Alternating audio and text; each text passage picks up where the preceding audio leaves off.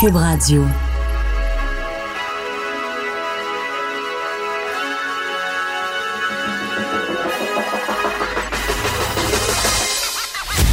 Jonathan Trudeau. Joe, Trudeau. Et Maude Boutet. Franchement dit. Cube Radio. Hey, bon mercredi, tout le monde. mercredi, aujourd'hui, on est le 21 août 2019. Mon nom est Jonathan Trudeau. Bienvenue dans Franchement dit. Mon acolyte Maude Boutet. Salut Maude. Salut, bon matin. Bon avant-midi. Bon presque midi. Je sais Oui. pas. On dit quoi Je- en milieu d'avant-midi? Même Je sais pas si 10 t'as heures? remarqué, mais avec les invités, là, je, je viens toujours pour dire bon midi parce que pendant un an, entre tôt le midi, je disais bon midi. Et Dominique Plamondon qui nous rappelle qu'étant une radio numérique, on fait la radio intemporelle que les gens vont réécouter. Donc, techniquement, on devrait juste dire comme bonjour. Bonjour. D'abord. Parce que c'est 10 heures, c'est comme, c'est comme le mardi dans une semaine. Le mardi, c'est rien. tu sais. lundi, c'est le début de la semaine. Mercredi, c'est comme le milieu de la semaine. Jeudi, c'est la presque fin de semaine. Puis vendredi, ben, c'est la fin de Un la mercredi, c'est là que normalement, il commence à avoir de l'espoir. Tu sais, C'est Ouais, le nombril de la semaine. Il y a un peu d'espoir. Tu dis demain, on est jeudi. Jeudi, c'est un avant-goût de fin de semaine. Mais je dois t'avouer, pour avoir passé les trois premiers jours à Montréal avec toi, que d'aucune façon, en ce moment, je me sens comme un travailleur qui regarde le vendredi comme étant une fin en soi en se disant Ah, j'ai tellement hâte À parce vous, que hein? j'ai on- j'ai vraiment du fun. Ben, moi aussi. J'ai vraiment, Vraiment. du fun. C'est déjà notre troisième, euh, c'est notre troisième émission ensemble. Puis déjà après deux shows hier, j'avais l'impression qu'on on fait de la radio ensemble depuis tout le temps. Alors ça promet, ça promet. Très Ouais. content d'être avec toi. Je te le répète. Je veux revenir euh, rapidement euh, tout de suite en début d'émission sur une histoire qui a fait beaucoup jaser hier et qui va continuer à faire jaser. C'est le sort de l'athlète Laurence Vincent Lapointe, donc qui a été suspendu après avoir échoué un test antidopage. Hier, on avait parlé à la docteure Christiane Ayotte. Laurence Vincent Lapointe qui a fait une conférence de presse dans laquelle elle s'est défendue, qu'elle ne comprend pas ces résultats-là, qu'elle euh, entend contester.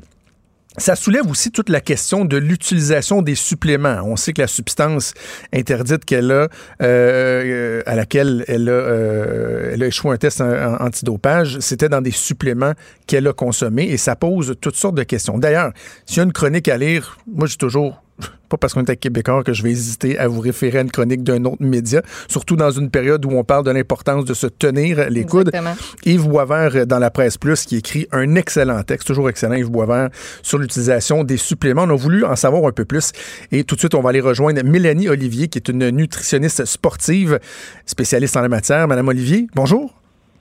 Bonjour. J'ai envie de commencer par la question plus large de l'utilisation des suppléments. Euh, tantôt, je, je- je parlais avec Richard Martineau dans la, la- la fermeture de son émission et je parlais du, cliché là, du gars avec euh, des, des gros pipes qui s'entraîne, qui dit moi je prends ma whey puis mon petit shake. Puis depuis plusieurs années, les suppléments, on a l'impression qu'il n'y a pas moyen de s'entraîner. Si tu t'entraînes sans prendre des suppléments, oublie ça, ça va être un échec total. C'est quoi votre vision de ça, des suppléments? Est-ce qu'on y accorde trop d'importance? Est-ce qu'ils ont vraiment, est-ce qu'ils apportent vraiment des, avantages? Ben, en fait, on sait que certains suppléments apportent des avantages, mais beaucoup, beaucoup de suppléments qui sont vendus euh, à la population en général, euh, on n'a aucune preuve scientifique probante. Et il y a souvent beaucoup de mélange. Hein? Donc, euh, ça, c'est une des choses que, les gens pensent pas. Et euh, donc, oui, on sait que certains suppléments ont ont un effet. faut pas oublier que, dans le fond, tout ce qu'on mange a un effet également. Qu'on aille du côté des produits de santé naturelle ou il y a beaucoup de choses qu'on n'a pas de données scientifiques pour le démontrer, mais il faut arrêter de penser qu'il y a seulement les suppléments puis ce qui est en peau euh, qui va avoir un effet sur nous. Euh, donc, c'est sûr qu'au niveau du sport, on n'a pas à en prendre pour la grande, grande, grande majorité, je vous dirais, des athlètes amateurs avec lesquels on travaille. Euh, la grande majorité en n'en prend presque pas Ben, ou très peu. Ah, ou sinon, c'est des indications. Donc, c'est c'est faux de penser de, que les athlètes en prennent à la tonne. Tous ceux que j'ai vus à la, qui en prenaient à la tonne, je dirais c'est beaucoup plus dans le sport professionnel et beaucoup plus chez, la, chez le sportif du dimanche. OK. Mais donc, à qui ça s'adresse? Vous, vous êtes nutritionniste sportive. À qui et pourquoi vous pourriez suggérer l'utilisation de, de- suppléments? Alors, on va lui suggérer, donc nous, notre formation est une formation clinique à la base. Donc, c'est sûr que s'il y a une condition clinique, euh, euh, on va les recommander. Par exemple, de l'anémie, euh, si la personne est végétalien, végétarien, euh, il y a des, des intolérances, des allergies. Euh, il, y a des, il y a des suppléments ou des compléments avec lesquels on va travailler lorsqu'il y a des conditions cliniques. Pour les athlètes, souvent c'est une question d'opportunité alimentaire. Donc, un athlète qui s'entraîne, je donne l'exemple de l'aviron et, et, la natation, qui vont s'entraîner trois, euh, il y a plusieurs temps, c'est trois fois par jour. La possibilité d'ingérer des aliments, d'avoir du temps pour les mastiquer, les digérer, est très minime à un certain moment donné. Donc, on n'a pas le choix d'aller vers euh, des, des condensés. Donc, c'est là où on, va utiliser, comme vous avez mentionné, la poudre de lactosérum, qui n'est pas euh, de la poudre de perlépépin, là. C'est lactosérum, ça vient, c'est quand, quand vous avez votre yogourt, là, le petit liquide sur le dessus, c'est ça, séché. Donc, c'est pas c'est pas extraordinaire, les, les, suppléments qui ont des données probantes qu'on sait qu'ils fonctionnent. C'est votre café du matin. Donc, pour la plupart des athlètes euh, de haut niveau, les suppléments avec lesquels on travaille, c'est d'une simplicité là, euh, extraordinaire. Puis les suppléments, ça peut prendre plusieurs formes aussi. Tu sais, c'est pas juste la petite poudre. Est-ce que, ben, quelle en fait, quelle, quelle forme ça peut prendre? Ben, en fait, nous, euh, on va utiliser les vitamines, les minéraux. Il va y avoir euh, des suppléments qui, peuvent être sous forme liquide. par exemple, certains oméga 3 qu'on va utiliser en huile. donc, il y a plusieurs formats et bien sûr, il y a la poudre et les capsules. Donc, ça peut être plusieurs formats. Est-ce qu'il y a des cas plus que d'autres où c'est possible d'y avoir une contamination, comme c'est peut-être le cas dans, pour, euh, pour? Ben c'est ça, parce qu'une des questions qui est soulevée depuis 48 heures, c'est la fiabilité euh, de ces produits-là. Est-ce qu'il y a beaucoup de schnout sur le marché? Est-ce qu'on fait fausse route si, par exemple, les gens vont aller sur, sur Internet pour se procurer des produits? Est-ce qu'il y en a beaucoup des produits qui peuvent être contaminés, par exemple, par le ligandrol, la substance, euh, dans le cas de, de, Laurence Vincent Lapointe? Ben oui, et, ça, c'est le risque euh, toujours associé à la prise de suppléments. Nous, on, sait que il n'y a aucun supplément qui est 100% sans risque. Donc ça, c'est la prémisse de base avec laquelle on travaille. Et ensuite de ça, ben faut que les gens comprennent que c'est une longue, longue chaîne de l'étape du produit brut, comme je disais, de, la, du liquide, du yogourt qui est séché, qui est transformé. Euh, et là, des fois, ça, peut partir euh, d'un monde euh, du monde alimentaire et là, côtoyer le monde pharmaceutique, où là, il y aurait parce que les usines, c'est comme des. Hmm. C'est une usine, il y a deux usines qui font toutes les bartendes. c'est pas chaque bartende qui a son usine, là. c'est le même principe. Et c'est ça qu'il faut que les gens comprennent. Il y a, des fois, c'est puis des fois, ça peut c'est pas toujours clean. Euh, c'est un marché de milliards de dollars. Donc, euh, c'est très, très, très difficile à ce moment-là d'avoir euh, des sources fiables. On travaille extrêmement fort pour s'assurer justement qu'il y ait une législation, que les suppléments soient testés. Encore là, il y a toujours des risques. OK, parlons maintenant euh, d'un aspect qui est peut-être un peu plus délicat, qui est la responsabilité de l'athlète, l'encadrement d'un athlète. Vous êtes nutritionniste sportif, vous-même, vous conseillez des athlètes. Jusqu'à quel point les athlètes de haut niveau en viennent peut-être à perdre le contrôle sur ce qui se passe avec eux, sur ce qu'ils ingèrent, euh, parce qu'il y a des gens autour d'eux qui vont leur dire non, non, moi je suis spécialiste, prends ci, prends ça. Jusqu'à quel point l'athlète demeure responsable ou devrait-il demeurer responsable ultimement de, de, de, ce qu'il consomme, par exemple? C'est très, très clair. Au Canada, on a quand même le Centre canadien d'éthique dans le sport. Et euh, tous les athlètes et, l'entourage, on est, on est tous au fait et on sait que nous sommes tous responsables euh, de ce qui est recommandé, de ce qui est pris. Comme je vous disais, il y a très, très peu d'athlètes euh, qui s'en vont apprendre quelque chose aveuglément. Euh, je vous dirais euh, qu'on n'est plus là du tout, du tout, du tout. Et c'est pour ça que on peut pas euh, jeter la première pierre, on peut pas pas se questionner sur oui le système en général mm. euh, et, et, de savoir que aussi dans les aliments il y a de la contamination. Parce que bon moi j'ai fait des, Jeux olympiques de, de, Pékin comme nutritionniste, il y, a, a d'autres nutritionnistes au Québec qui ont, qui ont fait des Jeux olympiques. Et, et, on a eu à travers le temps des avis également sur le côté alimentaire qui pouvaient contaminer nos athlètes. Dans certains pays, c'est permis euh, les hormones pour, euh, pour les, les, viandes. Donc, de, de consommer une viande, ça pourrait arriver à un test positif. Donc, on n'est plus. c'est donc, c'est vraiment complexe parce que c'est les aliments aussi. Mais le ligandrol, c'est synthétique, non? Ben, en fait, là, moi, je peux pas vraiment me prononcer sur le cas en particulier. Euh, je suis pas vraiment au, j'ai les mêmes notions que vous en termes de, de, ce qui est de ce qui est donné. Alors que je peux pas émettre de, commentaires sur la substance, etc. Je pense qu'il y a d'autres spécialistes qui sont euh, plus utilisés que moi pour répondre à ça.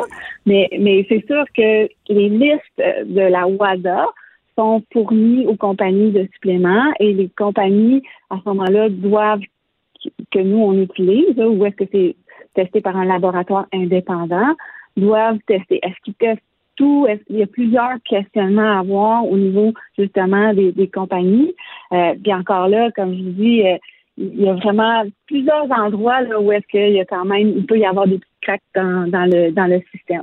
En terminant, Mme Olivier, oseriez-vous vous prononcer sur le, le degré de sévérité euh, de l'organisme euh, antidopage? Hier, j'ai le membre euh, de, la famille, je le nommerai pas, mais le membre de la famille d'un cycliste québécois qui, il y a quelques années, a été mhm. reconnu coupable de dopage, puis la personne de sa famille-là m'a écrit un long courriel sur à quel point ça avait détruit sa carrière, qu'il était, bon, était pas responsable et tout. Et là, il y a des gens qui disent, ben, peut-être qu'on devrait davantage donner le bénéfice du doute aux athlètes. Qu'en pensez-vous? Mais écoute, on, m'a posé la, même question euh, un, petit peu plus tôt et puis je pense que, ben, vous savez comment dans le sport professionnel, euh, il y a beaucoup de choses, il y a beaucoup d'athlètes qui n'auraient peut-être pas une si belle image, si on peut dire, parce que hmm. euh, oui, chaque chaque organisation, chaque organisme a sa façon de faire, et puis, comme je disais, ça va très très vite. Donc, est-ce que oui, on a voulu être très, très sévère dans le passé pour justement euh, redorer l'image du sport. Puis là, finalement, on se rend compte que euh, fait qu'il y a peut-être des ajustements, oui, à avoir euh, au niveau de la réglementation, c'est certain. Mélanie Olivier, merci de nous avoir parlé aujourd'hui. Ça me fait plaisir. Merci, Mélanie Olivier, qui est nutritionniste sportive.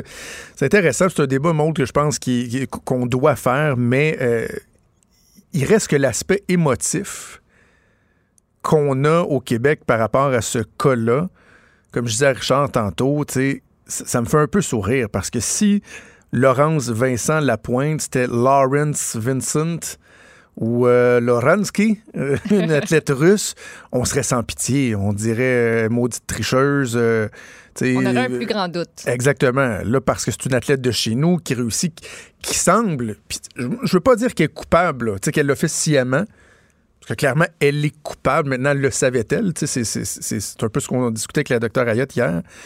Euh, mais il reste que, tu sais, Geneviève Janson aussi, là, a pleuré en disant qu'elle n'avait rien fait à l'époque.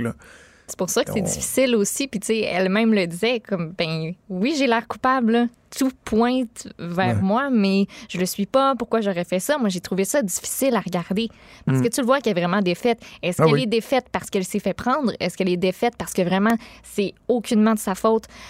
Elle, ne savait pas, puis que là, ça, elle voit sa carrière carrément s'effondrer parce que, tu sais, veut, veut pas, peu importe si elle est coupable ou pas au final, ben, si elle fait, si elle est pas capable de faire la preuve qu'elle ne l'est pas, reste que c'est triste de voir tant d'efforts qui au final servent à rien. Mais en même temps, certains diront. Je serais moins triste si elle est vraiment coupable. oui, mais, mais certains diront justement, la première personne, la personne la mieux placée pour prendre la mesure d'à quel point il y a des efforts qui ont été consacrés, des sacrifices. C'est elle-même, c'est elle l'athlète. Donc, tu devrais être encore davantage sensibilisé à l'importance de, de, rien laisser passer. Là. Tu sais, là, ça a été acheté où ces suppléments-là? Puis bon, il reste que c'était là, ça a été testé. Les deux tests sont positifs. C'était là. Maintenant, c'est de savoir comment ça s'est rendu là. Et j'entendais des, des, des, analystes, des observateurs dire hier, en tout cas, à date, dont le docteur Ayotte, qui a recommandé après nous avoir parlé dans la journée, qui disait, ben, j'écoute son discours à date, puis je, ne suis pas convaincu. Elle ne fait pas la preuve. Elle devra faire la preuve. Bref, on va continuer à suivre ça. Laurence Vincent Lapointe, qui est dans une situation qui est euh, déplorable, et ça crée euh, un débat et ça soulève beaucoup de questions. Franchement dit. Appelez ou textez au 187 Cube Radio. 1877 827 2346. Le registre des armes à feu québécois qui continue de faire euh, jaser le monde, en tout cas, ça revient dans l'actualité. Et moi, à chaque fois qu'on parle du registre québécois depuis quoi, deux, trois ans, tu sais, quand des fois, il y, a, des sites Internet là, où une recherche que tu sais par cœur quoi écrire pour tomber directement dessus. Là. Ben, c'est le cas de, de cette recherche-là que j'ai fait à plusieurs reprises pour toujours me rappeler, nous rappeler les informations concernant le registre canadien des armes à feu qui avait été mis sur pied en 1995, a été aboli en 2012. En 1995, lors de son annonce, on parlait d'un montant de 2 millions de dollars. Est-ce que tu, te souviens euh, au final combien ça a coûté de registre Combien, Un milliard. C'est quand même 500 Est-ce que selon toi, c'est mis dans les poubelles ou pas? ben écoute, ben, il a été, en fait, il a été carrément mis dans les poubelles en 2015, le gouvernement fédéral qui a eu, euh, qui s'est vu euh, autorisé par euh, la Cour le, fait de, détruire les données de ce registre-là, alors que le Québec s'y opposait. Donc, il a carrément, effectivement, été mis dans les poubelles. Bref, le registre actuel québécois qui est en vigueur depuis, depuis peu, ben, ce qu'on avait entendu au début, dans les derniers mois, c'est que il y avait euh, un, manque d'adhésion au principe. Les chasseurs qui ne voulaient pas faire, euh, euh, leurs enregistrements, quitte même à avoir des, des contraventions. Finalement, la ministre Guilbeault, qui est arrivée avec le projet de loi 25, qui vise à assouplir le registre des armes à feu. Il y avait comme une espèce d'aberration là-dedans. Et là, on vient, par exemple, retirer l'obligation pour les chasseurs de préciser la longueur exacte du canon de leur fusil ou encore de signaler leur déplacement s'ils sont plus de 15, s'ils sont partis pendant plus de 15 jours. Euh, puis, il y a aussi les numéros d'immatriculation. Là, ce qu'on apprend aujourd'hui, c'est que sur les 1,6 millions d'armes qui se trouvent au Québec, il y en aurait 698 000 qui sont inscrites, ce qui est quand même un bon important. On, sent que les gens ont voulu davantage s'inscrire. Tabarouette, il y a 137 000 demandes qui n'ont pas été traitées encore. Tu sais, ça, c'est only in Québec. On met sur pied un registre, on veut que les gens adhèrent, puis quand les gens adhèrent, bon, on dit oups, finalement, euh, on, ne va pas traiter, on sera pas en mesure de traiter, de traiter votre demande. Et le problème, c'est que la saison de la chasse va commencer bientôt. Ça soulève plusieurs questions. On va en parler avec Pierre Lefebvre qui est cofondateur de la page Facebook contre le registre pour la santé mentale, une page Facebook qui est suivie par plus de 11 500 personnes. Bonjour, Monsieur Lefebvre. Monsieur Lefebvre. Oui, bon matin. Ah bon, ok, je vous entends. Merci d'être euh, à l'émission. Euh, premièrement, euh, directement, je vous pose la question. Cette nouvelle-là, les délais d'attente et tout, est-ce que c'est une surprise pour vous, pour les gens que vous représentez? Ben, absolument pas. D'ailleurs, on l'a mentionné depuis le début que ce serait probablement un cafouillage informatique. Moi-même, j'ai fait l'expérience de deux, trois semaines de ça. Et on m'a dit que de toute façon, ma demande ne serait pas traitée avant plusieurs mois. Et euh, parce que les, il y avait pas, il suffisait pas à la demande de, déjà des entrées de données de janvier 2019. Et, euh, et euh, tantôt, j'entendais parler qu'il y avait 1,6 million, qu'il y avait 680. Ça, c'est basé sur des chiffres de 1,6 million de là, quelques années. Donc, on, pense que c'est beaucoup plus au-dessus de 2 millions euh, d'armes qui est en ah circulation.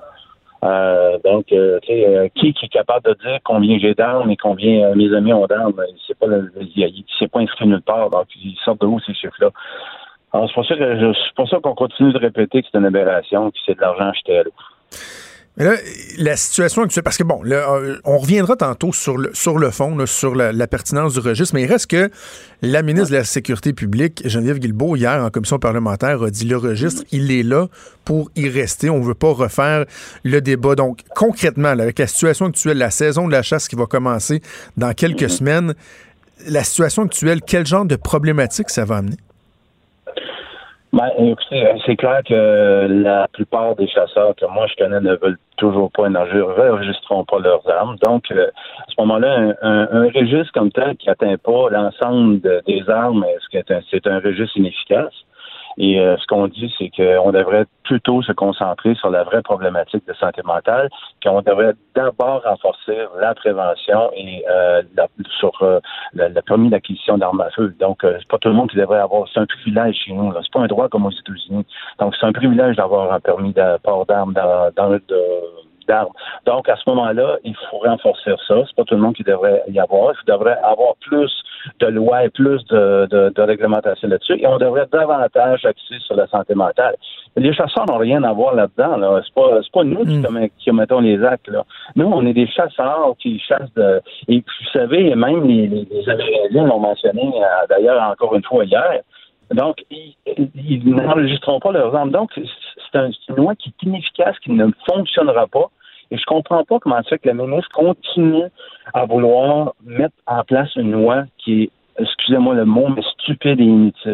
Mais, mais en même temps, M. Lefebvre, je me, je me fais l'avocat du diable parce que j'ai j'ai- j'ai Mm. quand même des doutes euh, sur la, la pertinence du registre depuis un, un- un bon moment. Euh, Mm-hmm. Si vous parlez aux victimes de la Polytechnique, par exemple, ils vont vous dire, ben, c'est un outil qui est essentiel, on doit, on doit savoir qui a quoi. Je sais que ça fait pas l'unanimité, mais dans certains cas, policiers disent oui, on a besoin, nos, nos, euh, nos agents, lorsqu'ils se présentent euh, sur les lieux, euh, sur certains lieux, ben, de savoir qu'une personne peut être en possession d'armes à feu ou quoi que ce soit, ça peut être un atout. Euh, vous répondez Alors, quoi à ces gens-là? Vous, ben, vous pensez- ben, premièrement, c'est un drame ce qui est arrivé à la Polytechnique. Alors, nous, on est pour la sécurité. L'ensemble des chasseurs souhaitent ça. Ce qu'on dit, nous, c'est qu'on devrait travailler ensemble pour, pour faire la promotion, pour de mettre en place des lois plus strictes au niveau du privilège qu'on a d'avoir un arme à feu. Ça, c'est c'est- parce que celui qui commet l'acte comme tel, si on fait le, tour d'horizon des gens qui ont commis des actes, est-ce que c'est 100 des chasseurs ou c'est des gens en problématique de santé mentale? Donc, c'est là-dessus qu'il faut, que, faut. Et je vais vous dire une chose. Moi, j'ai beaucoup d'amis policiers. Pensez-vous qu'un policier va rentrer, il va dire, OK, ce monsieur-là n'a pas de, de, a pas de, de permis d'armes, donc il n'a pas d'armes enregistrées. Donc, OK, on peut, on peut laisser faire notre protocole, enlever notre, euh, nos, euh, nos vestes par balle parce qu'il est Hmm. c'est safe, là, c'est tranquille. Ben non, ils doivent suivre le même protocole. Alors, ça fait quoi qu'ils sachent exactement ce qu'il y a dans la maison? Ça ne change pas le protocole du policier. On dit, donc, euh, les policiers ils sont d'accord avec nous autres aussi, on fait le cas, bien entendu. Donc, euh, ce qu'on ce qu'on dit, nous, c'est que travaillons sur un vrai projet, OK, qui, qui ne met pas, euh, qui ne stigmatise pas les, les chasseurs, parce que nous, on n'a rien à voir là-dedans. C'est des gens problématiques de santé mentale. Et puis, euh, regardez l'événement de Québec. Le, le jeune prenait des pilules, il était suivi par un psychiatre. C'est ces gens-là qui commettent ces actes-là. Et pensez-vous que s'il n'y a plus pas du tout, du tout, tout, à travers la planète, que ça va empêcher des actes euh, euh, déplorables d'arriver. Ils vont se d'Internet, Google, on, va avoir des bons artisanats. C'est même que ça fonctionne. Un, un malade mental, quelqu'un qui est déséquilibré, il a besoin de soins. OK, c'est ça qu'il a besoin. Les chasseurs n'ont rien à voir là-dedans. Ouais. Là, euh, c'est un débat qui est intéressant, M. Lefebvre, parce que ce qui, ce qui vous, peut vous nuire dans ce débat-là publiquement, c'est le parallèle qu'on peut faire avec la situation, la problématique aux États-Unis. Je sais évidemment ce qu'on vit au Canada ou au Québec. On est à des, des, des années-lumière de ce qui se passe aux États-Unis. Mais reste que, par exemple, moi, les réticences que j'ai par rapport au registre des armes à feu, ben, je vais parler de l'u- de l'utilité, particulièrement des coûts, à quel point ça peut être un puissant fond là, avec le, le- le registre canadien. Mais lorsqu'on amène la question de la, de la santé mentale, si encore là, je fais le parallèle avec les États-Unis, moi, je- quand j'entends ce discours-là, je me dis, ouais, OK, c'est vrai, la santé mentale, c'est un élément qui est, qui est fondamental, mais en même temps, la personne qui a un problème de santé mentale, si elle a facilement accès à des armes à feu ou des armes d'assaut, même lorsqu'on parle des États-Unis, ben, c'est pas mieux. Donc, moi, je, je me dis, des fois, on fait peut-être fausse route aussi en, en- en voulant uniquement focuser sur le problème de santé mentale. L'accessibilité des armes peut être un problème, justement, lorsque les gens ont des problèmes de santé mentale aussi. L'un va avec l'autre. même chose. Mais on dit la même chose. Si la problématique de santé mentale, on, sait que c'est ça et qu'on met l'accent là-dessus, à ce moment-là, pourquoi ne pas retirer le permis d'acquisition d'armes? Donc, à ce moment-là, la, personne, on retire ses armes, on retire le permis d'acquisition d'armes et euh, on, prend, on prend ça, on prend une pause d'un an, deux ans, trois ans. Ce qu'on dit, c'est qu'un numéro de série ne viendra pas empêcher quelqu'un de commettre un arme. Un, acte, un acte de comme ça. Donc, ce qu'on dit, nous, c'est que c'est vraiment simpliste de penser qu'un numéro de série, pensez-y là, un numéro de série, la personne qui veut commettre un acte déplorable va arriver, alors j'ai un numéro de série. Je vais, je vais m'empêcher de faire tuerie ce matin. Euh, J'avais prévu ça, mais étant donné que le série est là, je vais m'empêcher de faire ça. Écoutez, voyons donc. OK, c'est intéressant la piste que, que, que, que vous employez. Là. Par exemple, donnez-moi des exemples. Quelqu'un qui va euh, chez le psychologue ou euh, chez le psychiatre et qui se fait euh, diagnostiquer un, trouble de dépression ou de bipolarité ou quoi que ce soit, quelle forme ça pourrait prendre? Le, le- le médecin qui demande, par exemple, est-ce que vous possédez des armes à feu?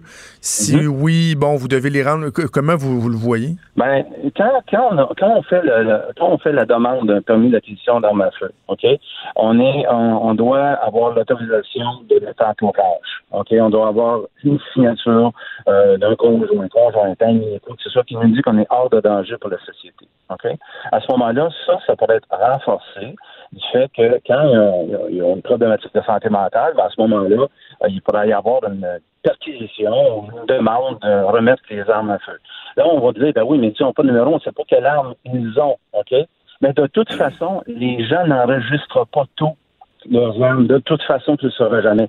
Donc, il faut vraiment que les gens autour de nous soient impliqués, socialement impliqués, euh, dans le fait de remettre euh, les armes pour quelqu'un qui a une problématique euh, profonde de santé mentale. Pas juste une, une, petite dépression mineure, c'est pour ça. Là. Il ne s'agit pas non plus de, de tout traiter les problématiques de santé mentale de la même façon. Euh, Ce qu'on dit, c'est que c'est beaucoup plus là qu'il faut, euh, faut faire le parallèle et que de, de, encore une fois, de mettre un numéro de série qui va coûter des millions et des millions pour vie. Ça a un milliard. Un milliard, ça a coûté, ça n'a pas sauvé une vie. Pensez-vous que le gouvernement pense pourrait revenir euh, là-dessus? On a l'impression que la CAQ est assez... euh, pourtant, c'est bizarre parce qu'il était, euh, il était très, très, très mitigé sur la question du registre. En tout cas, il y avait des députés, on savait, euh, qui avaient de sérieuses réserves. Si je me trompe pas, François Legault qui avait fini par autoriser un vote libre même sur, euh, sur la question lorsqu'ils étaient de- dans l'opposition. Mais pensez-vous qu'il peut y avoir de l'ouverture pour revenir sur cette question-là ou le train a quitté la gare et il n'y a rien à faire? si le gouvernement voudrait vraiment faire les choses autrement, hein, ce qui était le thème un peu de sa campagne, il devrait s'asseoir avec les groupes et trouver un consensus qui fait en sorte que les chasseurs sont impliqués, euh, les gens de Polytechnique sont impliqués. Écoutez, moi, j'ai essayé de communiquer avec les gens de la Polytechnique, j'ai jamais eu de retour. Pourtant, mon, mon geste était simple, de dire pourquoi on ne s'assoit pas ensemble pour trouver une façon intelligente, profonde et qui pourrait marquer la société pour euh, re- refaire les choses autrement plutôt que de mettre un numéro de série qui a- écoutez, vous sentez-vous plus en sécurité aujourd'hui avec un numéro de série en sachant qu'il y a 600 000 personnes qui ont, qui ont enregistré leur arme? Bah, je me sentais pas... je, craignais déjà pas trop trop pour ma sécurité, là, mais... Ben, je comprends, mais vous le sentez-vous? Parce que c'est ça le prémisse de base. Hmm. On va être plus en sécurité sur le numéro de série sur le arme. Alors, si je je vous pose, je repose la question, 1 700 000, on dit, exemple, 1 600 000, on dit que 5 600 000 ont été enregistrés. Allez-vous vous sentir plus en sécurité? Ouais. Euh, Monsieur Lefebvre, c'est rare que je fais ça, mais je vais me permettre de terminer l'entrevue en vous donnant un conseil. Puis vous, évidemment, vous en faites ce que vous voulez. là. C'est un Absolument. conseil à Saint-Saëns euh, d'un ancien gars de relations publiques. Euh, j'aime mon entrevue avec vous, j'aime votre discours. Il y, a, il y a certains pans, par exemple, et je- mais je pense plus à d'autres personnes qui parlent au nom des chasseurs, où j'ai envie de vous dire, faites attention de ne pas tomber dans l'arrogance. Parce que, euh, euh, j- entre autres, avec ce qui se passe aux États-Unis, il y a bien des gens qui vont automatiquement voir les chasseurs, les propriétaires d'armes à feu comme étant des maudits rednecks qui, sont, qui Ouais, couchent ouais, le soir ouais. avec leur gun et tout ça. Puis tu sais, je pense à l'épisode de Guy Morin, entre autres, qui avait organisé une manifestation devant la Polytechnique. Heureusement, ça a été annulé. Euh, C'était c'était condescendant, c'était malhabile.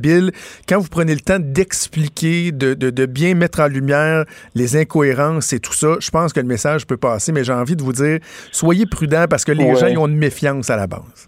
Oui, puis euh, une méconnaissance aussi. On sent beaucoup qu'il y a un clivage entre les régions et les régions plus métropolitaines comme Québec et Montréal. Euh, donc, plus qu'on est près de la nature, plus qu'on est chasseur, plus qu'on se rend compte que mettre un numéro de TV sur une arme, euh, il ne va pas régler la- la- la problématique de sécurité. Et on souhaite tous avoir, avoir une, une vie plus sécure et que des gestes déplorables comme la Polytechnique n'arrivent plus jamais. Pierre Lefebvre, merci de nous avoir parlé aujourd'hui. Merci. Pierre. Lefebvre est cofondateur de la page Facebook Contre le registre pour la santé mentale. Il est franc et nuancé. Jonathan Trudeau. La politique lui coule dans les veines. Vous écoutez Franchement dit. La politique me coule dans les veines, Ça mais l'autre chose qui me coule dans les veines, c'est aussi mon rôle de papa. Mais oui, t'en as deux, hein? Ouais, deux, un garçon de 9 ans, euh, une petite fille de, de, de 4 ans. Et euh, depuis que je, je suis un père qui est très, très, très impliqué, euh, parce que je pense que c'est en moi, mais aussi j'ai une situation familiale. Euh, je pense que le Québec au complet le sait. Je me le fais souvent reprocher que ma blonde est médecin spécialiste, euh, qui fait souvent des gardes à l'hôpital. Je suis souvent seul avec les enfants. Et, ça m'a amené, Maude, à avoir une, vision bien définie du rôle de père, de la valorisation du rôle de père. Et là, c'est intéressant. Il y a un débat qui est en train de, prendre forme avec la proposition de Québec solidaire euh, de modifier le, le, le RQAP, le régime québécois d'assurance parentale, et de donner davantage de semaines de paternité pour le père. Trois de plus. Exactement. Je refais le topo. La mère a 18 semaines de maternité. Le père a 5 semaines de paternité. Et ensuite, il y a 32 semaines de congé parental qui peut être divisé entre le père et la mère. Évidemment, on comprend que souvent, c'est la mère qui va en prendre la plus grande partie, mais peut en refiler quelques semaines euh, euh, au, conjoint. Moi, dans mon cas, c'est ce que ça a été. Il y a Québec solidaire, donc, qui propose de faire, d'augmenter de trois semaines le congé de, paternité pour arriver à huit semaines. Je voulais en parler. C'est un débat qui est, intéressant. Ça me tentait pas d'aller sur le terrain politique. On leur parle assez souvent aux, politiciens. Fait que j'essaie de parler au père le plus cool du Québec. Tellement. C'est le Cool Dad. C'est lui, le créateur, euh, entre autres, de la Cool Dad Race. C'est le blogueur et fondateur de Cool Dad, Jean-François Bessette, qui est en ligne. Salut, Jean-François. Bonjour, Jonathan. première question que j'ai envie de te poser, euh, parce que l'année dernière, j'avais eu l'occasion de participer à la Cool Dad Race avec, euh, avec mon garçon Raphaël. En fin de semaine, malheureusement, je ne pouvais pas, mais ça s'est déroulé samedi. Comment ça a été? L'achalandage toujours aussi impressionnant, j'imagine? Ah, vraiment, le site était à pleine capacité. On a eu environ 6500 papa sur place avec leurs enfants qui sont venus euh, vivre un moment mémorable de, de, de, bout, euh, de défis, d'obstacles et de et de, je dirais, de, de, confiance en soi et d'entraide euh, sur le parcours. 6500. C'est vraiment impressionnant. Je rappelle qu'il y a 215 000 abonnés à ta page Facebook Cool Dad. Tu sais, avant de, de, parler de trucs comme le, RQAP puis d'élargir aussi sur la question du rôle des pères, quand on parle d'un Cool Dad, là, comment, comment toi tu le définis? Parce que moi, je, je mets les, en garde les gens qui pourraient dire Ouais, ben là, c'est ça. Hein, le cool dad, là, là tu as la mère qui a la charge mentale, puis là, tu as le père qui, lui, va être le chum avec ses enfants, qui fait pas de discipline, qui leur permet juste de manger du popcorn, du chocolat, puis de se coucher à minuit. C'est quoi un cool dad? Un cool dad, là, c'est juste un gars qui veut faire sa job. C'est un gars qui garde pas ses enfants quand sa blonde n'est pas là, puis qui essaye bien fort d'en faire. C'est bon ce que tu dis. Euh, je ne pourrais pas dire cool, mais sévère, mais je fais du ménage, mais je fais, mais je fais un peu de tout, là, tu sais, ça arrête un petit peu trop long. Mais le but, c'est pas que papa devienne un géo puis que maman devienne euh, la gérante de tout ce qui se passe dans la maison. Euh, tu sais, le but d'être cool là-dedans, c'est, tu faire la moitié du lavage quand tu peux, là, c'est aussi très cool avec ta conjointe. Montrer à tes enfants que respecter son prochain, respecter l'environnement, euh, euh être, un, être, un, être un bon citoyen, c'est aussi très cool parce que si on le serait tous, ben il y aurait moins de petits problèmes, il y aurait moins de vidange à terre, il y aurait moins de chicanes dans les d'école, il y aurait euh, tout irait un petit peu mieux. Ça me fait sourire, euh, Jean-François, quand tu dis on garde pas nos enfants, parce qu'il y a vraiment des pères qui disent ça. Moi, j'avais fait la joke à ma blonde une fois dans les premiers mois qu'on avait notre garçon. J'avais dit, ouais, euh, faut, faut, que je garde à soir parce que ma blonde n'est pas là. Mais il y, a vraiment des pères qui disent ça, là. Je garde, ma blonde n'est pas là, je garde. Mais non, tu gardes pas, c'est tes enfants, tu t'en occupes. Ah ouais, c'est ça ta job, c'est des élever, t'en occuper, des nourrir, de veiller à leur sécurité, euh, des consoler quand ils ont des cauchemars. Fait que, on, on fait des fois la joke, c'est qui qui garde des enfants parce blonde a une activité, mais tu sais, ah je suis leur gardien, je, m'en occupe autant, puis ça, ça, ça me fait même plaisir. Le, but, le but de ta communauté puis de ta page Facebook, c'est de dire hey, let's go les gars, on s'implique puis toi tu donnes des, des trucs, puis tu parles de tes expériences aussi, c'est ça qui rend la chose super humaine, il n'y a pas un papa qui est parfait puis il n'y a pas une mère qui est parfaite non plus là. Ben tout à fait, puis tu sais, je pense que quelque part entre les deux, il y a, y a un juste milieu à avoir. Il y a des gars qui disent qu'ils gardent leurs enfants, pas parce que euh, ils veulent pas s'en occuper puis qu'ils savent pas. J'ai déjà écrit un texte là-dessus. J'appelle certaines mamans les, les, les tueuses de papa. Euh, il y a beaucoup de conjointes qui n'ont pas eu un père présent, euh, qui n'ont pas vu les, ils n'ont pas eu de rôle masculin positif dans leur vie parce que les anciennes générations, ben, il y avait beaucoup de gars que c'était de mettre le revenu sur la table puis s'occuper de la discipline un peu. Là, euh, en tant que ton mm-hmm. père arrive, lui, il va, il va te donner une conséquence puis qu'il était pas trop là. Fait que quand t'as grandi puis que ton père était le même, puis que là, à ton tour, t'es une conjointe, tu deviens maman, t'as un enfant, puis tu as vu ton conjoint, t'as vu ton père pas trop présent, tu, t'as comme un mauvais pli en partant avec ton chum. Fait que il y a beaucoup de femmes que quand le papa il prend le bébé en bas âge, c'est ben non, il n'est pas de même, attention, est de ton chaud, ça marchera pas. Puis ben, pour un gars qui n'a pas eu un père présent non plus, c'est super difficile pour sa confiance en lui de, de, de père, de se faire dire qu'il qu l'a pas, puis qu'il a donc même pas à twist, là, si on veut, là, puis ça marche pas. Puis pour un père qui cherche, ben c'est difficile à entendre. Puis des fois, il préfère juste, écoute, sous-traiter le rôle à sa conjointe et dire, garde, écoute, visiblement, là, selon ce que tu me dis, puis c'est ce qu'on vit, je semble pas être capable de m'en occuper comme du monde. Bon, ben, je, je, je vais t'aider, mais, mais c'est la job, tu sais. Euh, puis ben, c'est ça que je veux dire aux gars, c'est que ils sont capables de le faire à leur façon. C'est pas parce que tu n'as pas à imiter ta blonde pour être un bon parent. Faut que tu fasses confiance à ton bien-être. Il n'y a pas un père dans la vie euh, qui souhaite que son enfant se fasse mal, qui, qui souhaite que son enfant aille pas bien. C'est juste qu'il y a plusieurs approches qui peuvent être faites, puis c'est pas parce que tu le fais pas comme ta blonde que tu le fais pas bien. Et, et même dans les modèles ou les références de père qu'on va considérer comme étant, appelons-les cool, tiens, euh, c'est pas parce qu'un père fait telle, telle, telle affaire et qu'on juge que c'est un bon père que toi, tu es obligé de faire exactement la même chose. Tu as des pères, par exemple, qui vont euh, jouer euh, beaucoup à des jeux avec leurs enfants, là, très artistiques, qui vont euh, faire des cabanes avec eux et tout, et tout, et tout. Puis t'en as d'autres que c'est juste pas leur bague, mais qu'ils vont s'impliquer dans de plein d'autres façons, leur faire découvrir des trucs et tout. Il n'y a pas une recette unique. C'est juste de dire, soyez impliqués dans la vie de vos enfants, soyez présents. Et, moi, Jean-François, ce que je trouve fantastique, c'est de voir à quel point, je ne sais pas si tu es d'accord, à quel point on a progressé rapidement en la matière, tu sais, de passer de la mentalité, puis je sais, c'est pas parfait, puis je on, on, terminera en parlant de ça tantôt, c'est pas parfait, mais tu sais, la mentalité du père pourvoyeur qui n'a que pour seule utilité de, procréer et d'après ça d'amener un salaire à la table, puis qu'il faut pas trop qu'il dise je t'aime à ses enfants, puis que ses enfants, faudrait donc pas qu'ils voient jamais verser une larme parce qu'il y aurait de l'air euh, d'être fragile, tu sais, ça fait pas si longtemps que cette mentalité-là existait, puis on est, on est rendu ailleurs quand même. Ben vraiment, là, on parle d'un virement d'à peu près deux générations, là, ce qui est excessivement rapide là, si on compare juste aux, droits des femmes puis à leur droit de vote par leur présence sur le marché du travail. On est à six, sept générations là, depuis euh, le combat pour le droit de vote, à l'égalité des salaires, puis c'est ça, tandis que euh, au niveau du rôle de la paternité, euh, les gars se sont réveillés euh, à vitesse grand V, tu sais.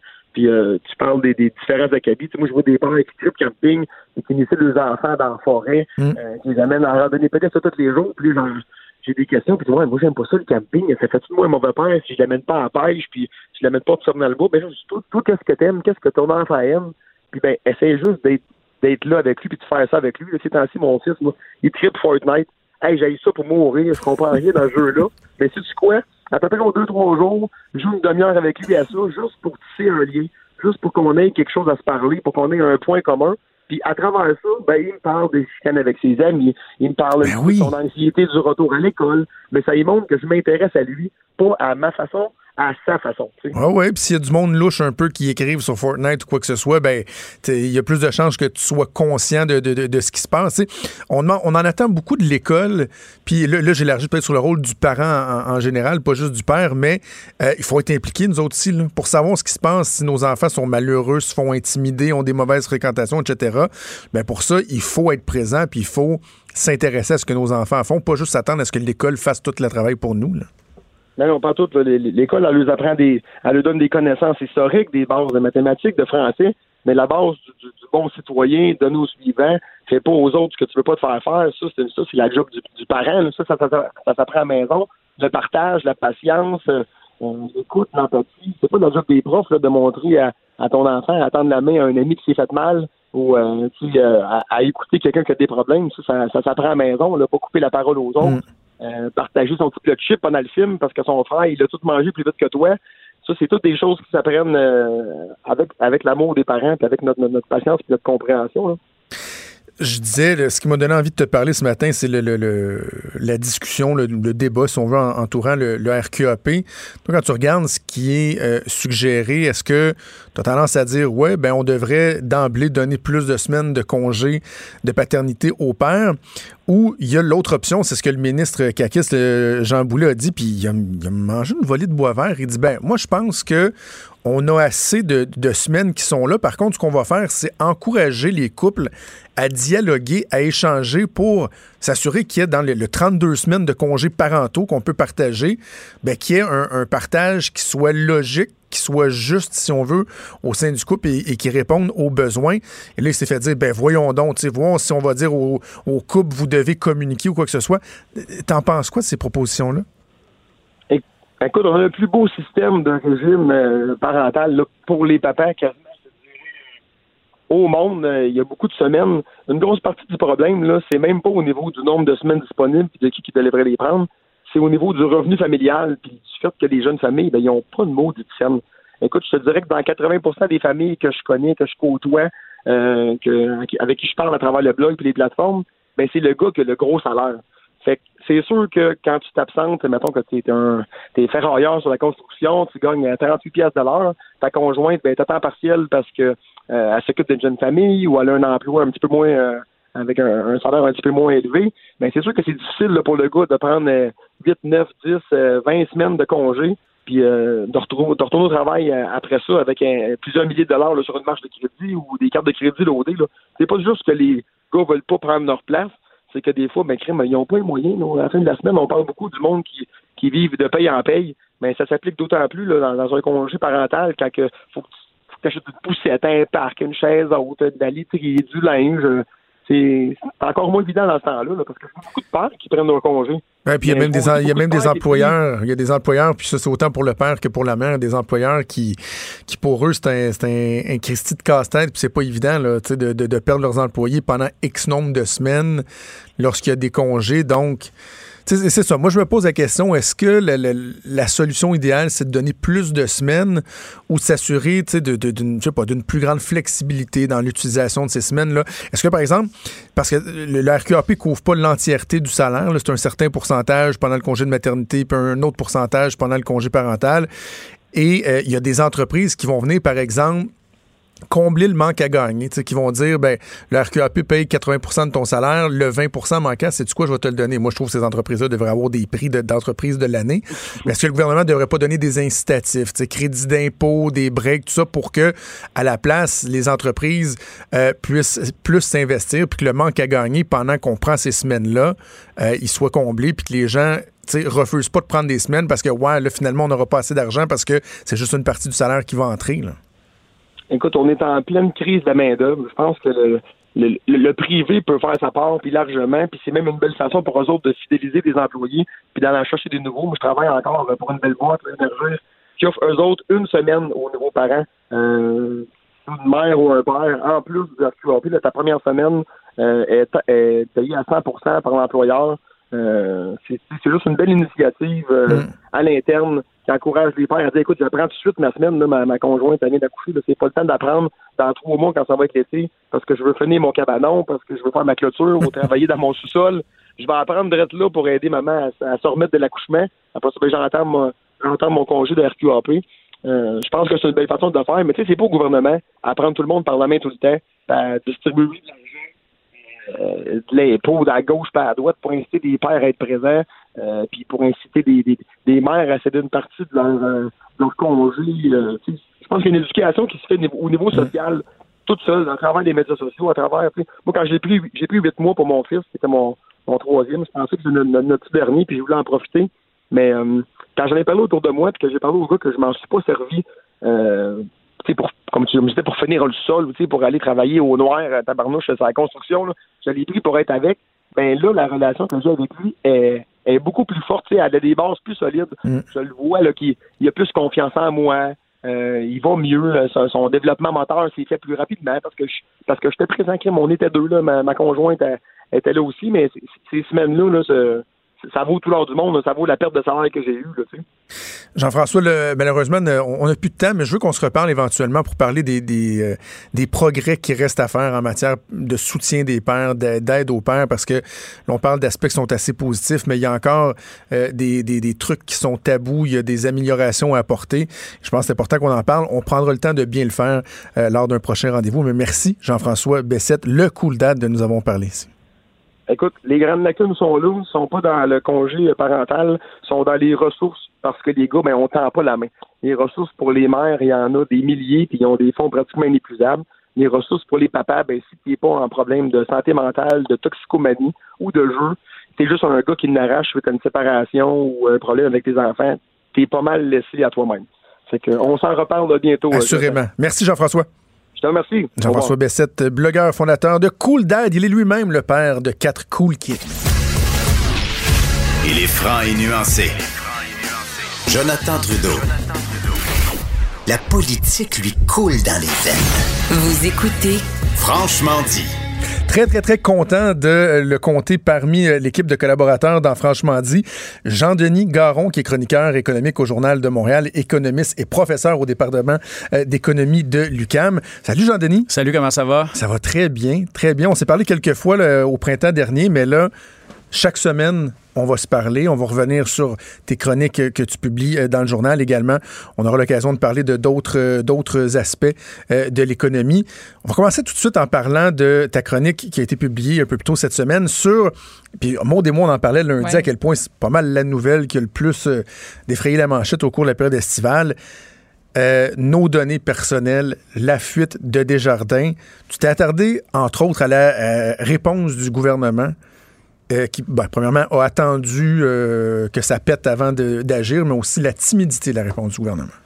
Ben moi, ce qui me surprend, bon, dans le fond, c'est pas une, pas une nouvelle. On sait depuis longtemps, depuis février-mars, que nos données personnelles ont été, ont été coulées là, au niveau de Desjardins. Mais ce qui me surprend, c'est qu'on n'ait jamais traité cette nouvelle-là comme une nouvelle économique.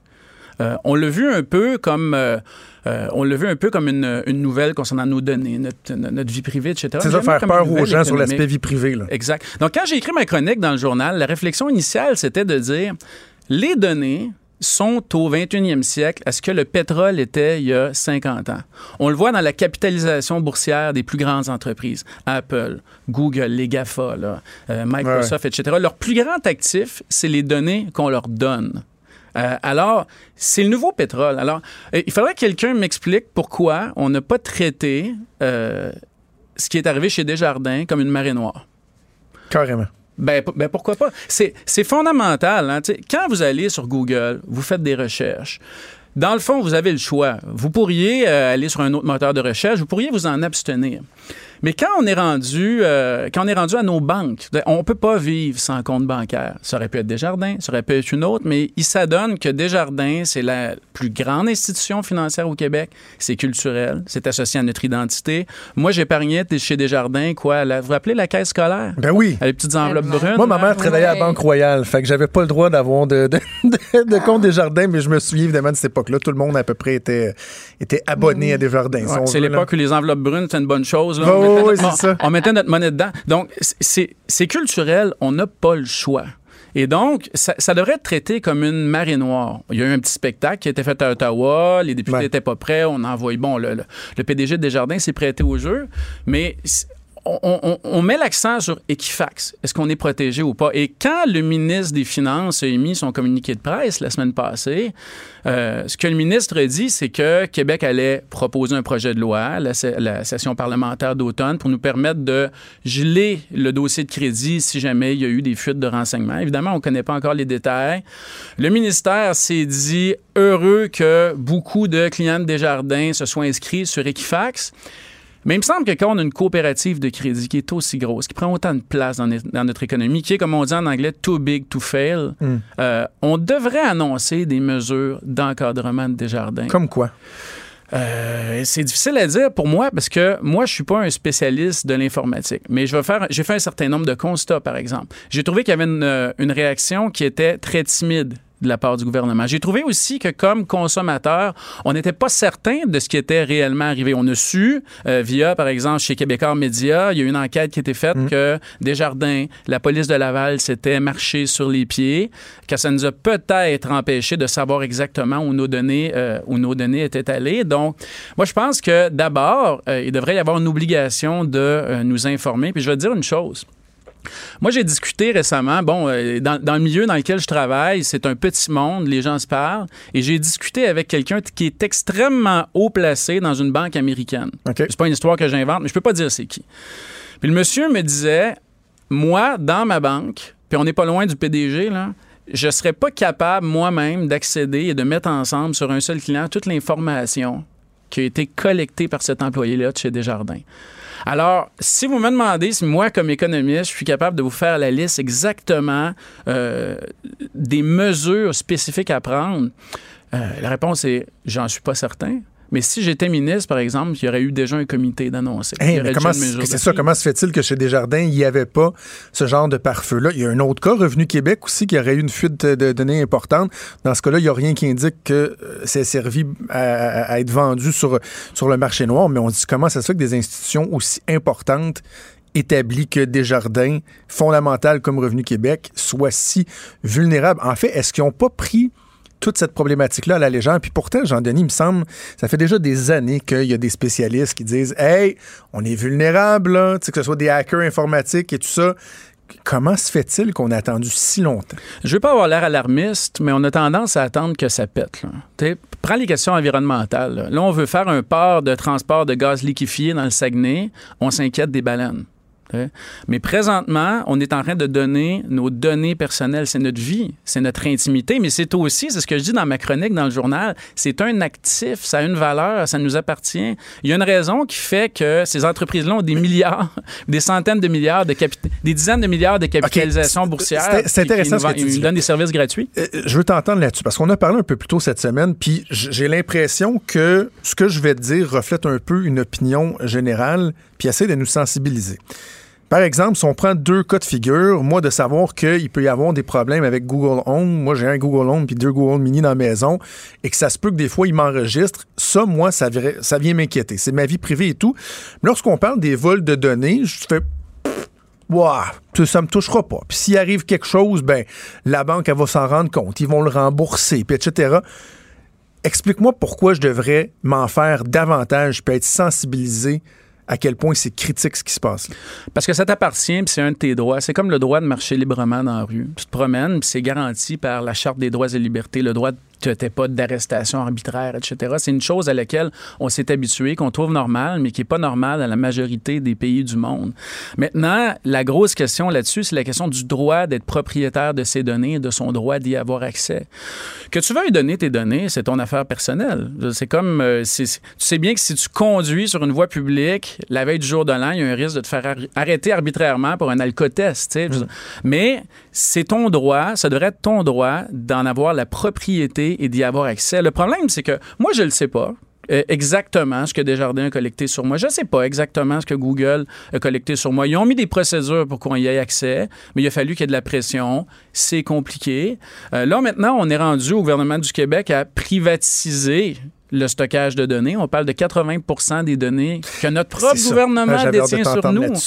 OK. Et, dans ta chronique, je reviens à ta chronique, tu parles de ça. Tu, dis que ça met en lumière les craintes de voir le gouvernement stocker 80% de ses données dans des serveurs à des entreprises privées. Et euh, tu dis, bon, le ministre Kerr dit que dans le système actuel public, il y a des failles. Puis tu dis que la logique est boiteuse. Cependant, j'ai envie de te dire on n'est pas bon, Jean-Denis. Parce qu'on vient de temps de parler d'informatique puis tout ça. Si, on était très bon, là, qu'on avait un CV exceptionnel, une feuille de route étincelante en matière d'informatique, je dirais oui, OK. Mais Christy, c'est vrai qu'on n'est pas bon. Le journal consacre une section exclusivement pour les dérapages. Au bordel informatique, oui. Exactement. Mais d'abord, là, il y, a quelque chose de très sain à ça. C'est que vous savez que nos gouvernements qui dépensent l'argent public sont euh, beaucoup plus sur la loupe, sous la loupe que les entreprises privées. Là. Donc, c'est facile pour nous et c'est justifié pour nous de les surveiller puis d'écrire là-dessus. Parce que les entreprises privées ont des actionnaires, nous, on a des journalistes. Euh, c'est hyper important. Maintenant, si tu me dis qu'une entreprise privée est meilleure que le ministère des Transports pour faire du pavage, puis tu me le démontres, j'ai pas de problème avec ça. L'objectif, c'est la conséquence. La conséquence, c'est de paver une route. Maintenant, là, vous n'allez pas me dire que le, privé a été bon, qu'on devrait avoir confiance en eux. Là, là, on est dans Equifax, on est dans Capital One, on est dans Desjardins. Je suis désolé, là, mais si vous faisiez des chroniques, là, si vous faisiez une section spéciale, les GAFA dans le rouge, là, comme le gouvernement, comme le Québec dans le rouge, ce serait pas beaucoup plus beau. Alors, c'est une question de confiance. C'est la première chose. La deuxième chose, c'est que je pense que le gouvernement le fait sans écouter les experts de façon précipitée. On parle de sauver 100 millions par année et j'ai jamais vu, et ça revient encore à est-ce qu'on est bon, est-ce qu'on n'est pas bon, j'ai jamais vu une fois le gouvernement dans un projet informatique nous faire sauver l'argent qu'il nous disait qu'on sauverait. C'est jamais arrivé une seule fois. Si c'est pas arrivé avec la réorganisation au sein de l'État, Est-ce que ça va nécessairement arriver en privatisant? Troisième chose, 100 millions par année. C'est du gros argent, 100 millions par année, mais le, gouverne- le- le- le- le budget du gouvernement du Québec est d'au-dessus de 100 milliards. Un milliard, là, c'est 1000 millions. Ça veut dire que pour 100 millions par année, on est prêt de façon précipitée, sans écouter les experts, sans démarche, avec très peu d'ouverture. Le ministère a l'air de déjà s'être fait à l'idée. Moi, je pense qu'il pourrait y avoir un dialogue. Il y a des gens qui connaissent ça au Québec. Là. Euh, et pour 100 millions par année, là, on est prêt à procéder, puis à prendre 80% des données, puis à mettre ça dans les secteurs du- dans, dans les serveurs du privé. C'est une pièce par c'est une pièce par mois par Québécois. Je le dis dans la chronique. c'est quoi? C'est un café par mois? Oui, oui. David Hortel, ben, l'ancien ministre Hortel, hein. dirait c'est même pas un café. OK. Je, je pense qu'on peut se rejoindre. Le problème du gouvernement, si en ce moment on- n'est pas bon, puis qu'on a tant de misère à amener des, des, des, des, euh, des avancées au niveau technologique, c'est qu'on a perdu l'expertise. L'expertise, elle est partie au privé. On est dépendant du privé, des compagnies. Là, je parle pas nécessairement des grands euh, à l'extérieur, mais même au Québec, l'expertise, elle est partie et euh, ils sont poches. Tu sais, moi, j'ai travaillé plusieurs années au gouvernement. J'ai toujours tenté de défaire le mythe là, des fonctionnaires, les, les, les ronds de cuir qui se pognent le beigne. J'ai vu des gens tellement compétents. Par contre, lorsque vient le temps de parler de l'informatique au gouvernement, de l'incompétence, honnêtement, j'en ai vu. Donc, est-ce que la solution passe pas par là, d'essayer de retrouver notre expertise? Et là, j'élargis sur les conditions de, notre fonction publique. Par exemple, de don- donner la capacité au président du Conseil du Trésor de pouvoir négocier à la pièce. Sais, plutôt que de dire, ben, on va faire des augmentations de salaire, des conditions de travail mur à mur, de cibler les endroits où on a besoin d'aller rechercher l'expertise. Je pense aux, ingé- aux ingénieurs au ministère des Transports, aux techniciens d'informatique, et de dire, on doit devenir concurrentiel pour ramener ces gens-là chez nous et réussir à se démarquer. Bien sûr. D'abord, la question de l'informatique. C'est pas juste l'informatique, c'est pas juste le fonctionnement, ce qu'on appelle l'autoroute électronique. À un moment donné, il y avait un ministre de ça, je sais pas s'il y en a encore, là. C'est que là, on parle de stocker des données personnelles que vous, comme citoyen, vous n'avez pas le choix de donner à votre gouvernement. Que ça fait pas, pa- c'est pas une liberté que vous avez de faire votre rapport d'impôt, de donner de l'information à SAC, etc. Euh, et donc, euh, c'est le premier problème. Le deuxième, tu as absolument raison. La question du ministère des Transports puis des ingénieurs au ministère des Transports est extrêmement bien documentée. Il y a un nombre de problèmes qu'on a connus ces dernières années où, par exemple, on avait au ministère des Transports pas suffisamment d'expertise, pas suffisamment d'ingénieurs de terrain pour être capable d'évaluer, par exemple, si les extras sur des projets étaient justifiés ou non. On, on est, on, on, on a vécu ça. Tu sais, on, est dans une situation où si on dit que on va donner un gigantesque contrat à Google pour stocker nos données personnelles, c'est tout à fait correct. Mais que si on décide d'embaucher des fonctionnaires ou d'embaucher des gens compétents ou de créer, on, a suggéré de créer une société d'État qui serait capable, euh, qui serait capable de gérer ces données-là. Je suis désolé, peut-être qu'on les aime ou on les aime pas, mais Hydro-Québec, la SEQ, et l'Auto-Québec font leur job comme faut. Ils ont un certain, ils ont de Ils la- mandat. ils font le mandat qui leur est confié correctement. Même chose pour l'Agence du revenu. Donc, ça a été suggéré. Est-ce que moi, je dis que c'est la panacée, c'est nécessairement ce qu'on devrait faire? Pas nécessairement. Mais ce que je dis, c'est qu'on a collectivement pas eu le dialogue qu'on aurait dû avoir. Quand il est arrivé, puis là, évidemment, je ne veux pas utiliser cet accident-là à des fins euh, démagogiques, mais quand il y a eu l'accident euh, à Mégantic, on a jugé que c'était majeur, que c'était une priorité. On a ouvert un dialogue national, on a fait de la pression, on a mis des, on a mis des comités là-dessus pour trouver des solutions. Ben, même chose, il y a du la Concorde. Exact. Mais quand c'est le temps de données personnelles d'à peu près tous les ménages du Québec qui sont présentement dans les mains d'on ne sait pas quelle mafia, euh, tout le monde est en vacances. C'est- c'est- On va faire du beau bronzage. ça, ça va, on va avoir bien du plaisir, Jean-Denis, parce que tu vois, là-dessus, j'avais tendance à dire, ben, regarde, ouais, oui, le privé, mais tu soulèves euh, des, des- des excellents points. Euh, écoute, on a déjà plus de temps. On voulait parler de péréquation, On mais je pense que le, le débat ne fait que commencer lorsque euh, on parle de, de- de- du- des, des conflits euh, entre le Québec et l'Alberta, notamment. Peut-être que la semaine prochaine, on aura l'occasion de parler de ça. On va se parler à toutes les semaines. Jean-Denis Garon, chroniqueur au Journal de Montréal, économiste et professeur au département d'économie du CAM. Merci d'être là. On se parle Bonne la semaine journée, prochaine. bye. Franchement dit. Jonathan Trudeau. Et Maude Boutet. Appelez ou textez au 187 Cube Radio 1877 827 2346. Cube Radio. Cube Radio. Ma chère Maude, Salut. Ce qui se passe de bon dans l'actualité, qu'est-ce qui retient ton attention?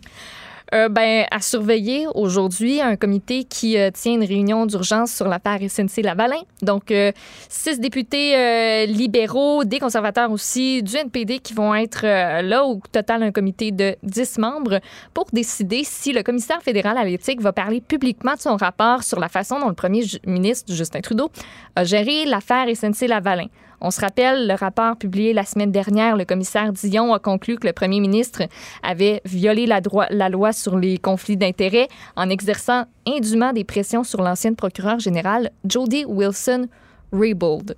Et là, ce qui se passe, ben, on veut entendre M. Dion, notamment, euh, sur le fait que lui, dans son rapport, il a souligné les règles de confidentialité qui régissent les documents, les discussions aussi du cabinet, et ça, ça l'aurait empêché d'accéder à tout ce dont il avait besoin dans son enquête. Donc, on se demande, est-ce que c'est le temps que le bureau du commissaire à l'éthique ait plus de pouvoir dans ses enquêtes? Hmm.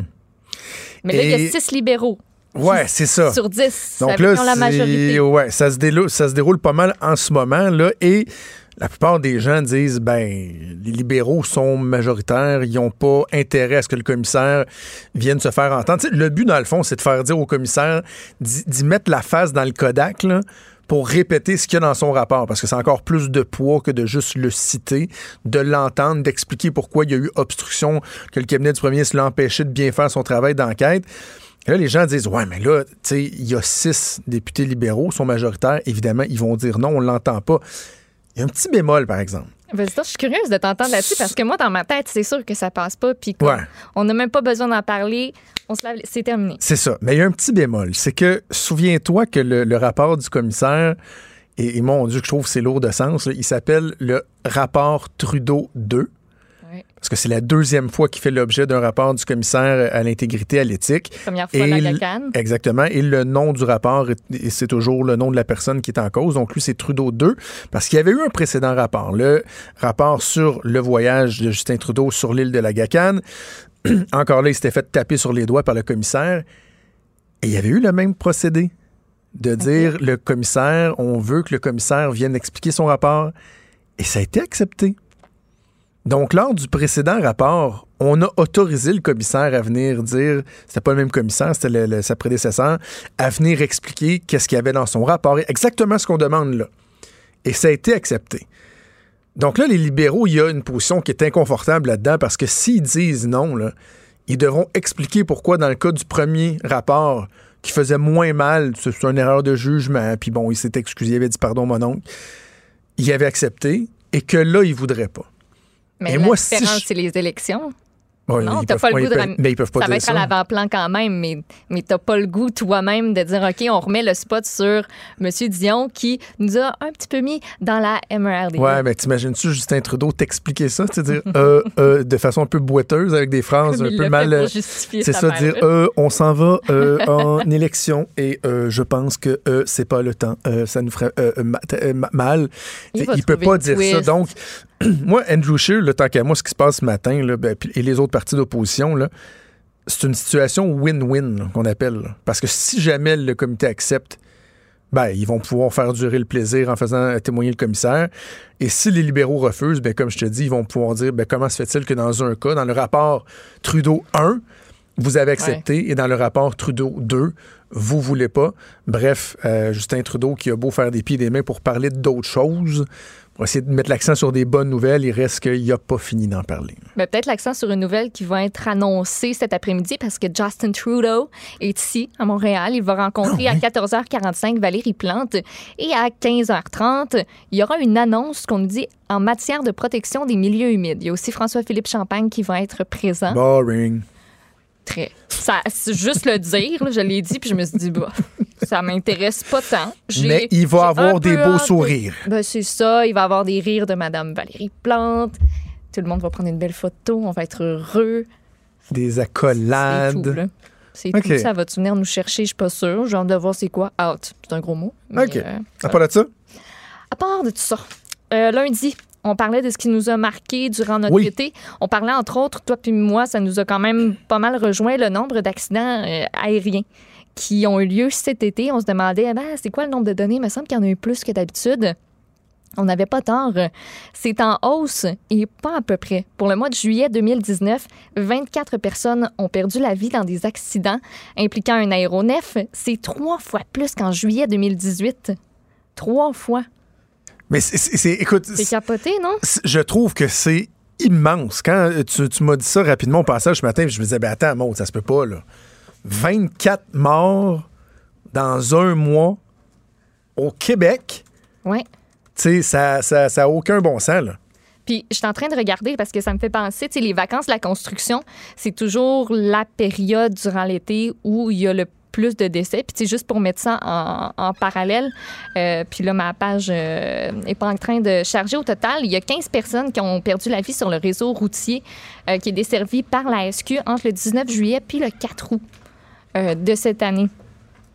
Fait que, tu sais, en un mois, en un mois, on a eu, euh, on a eu 24, euh, on a eu 24 personnes qui sont décédées. Mais ça, c'est, absolument alarmant. Et, vraiment, on en parlait en début de semaine, c'est quoi le problème? Est-ce que c'est juste une mauvaise passe? Est-ce que c'est un concours de circonstances? Pourquoi? Le là, on voit, enquête, on ça, voit ça une augmentation. Franchement, ça donne, ça donne pas le goût là, d'aller se promener en Cesta. En Euh, Cessna. non, zéro. Hey, j'interromps notre blog parce que je viens de voir quelqu'un euh, quelqu'un dont je m'ennuie beaucoup. Et tu vas faire un lien avec quoi?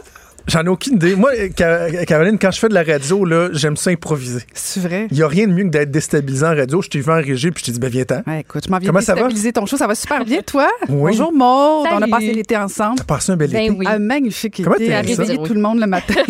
Et mon chum qui dort depuis, depuis Euh, vendredi Ma est tombée en hibernation, Oui, hein, je c'est ça. pense. C'est marqué à la porte de la chambre, veuillez ne pas déranger. Comment t'aimais ça? J'ai adoré ça. J'ai adoré parce que, ben, premièrement, c'est une équipe extraordinaire. Je t'apprends rien. Ben oui. hein. Et euh, moi, c'était ma première expérience euh, radiophonique, co-animation, travail avec mon mari.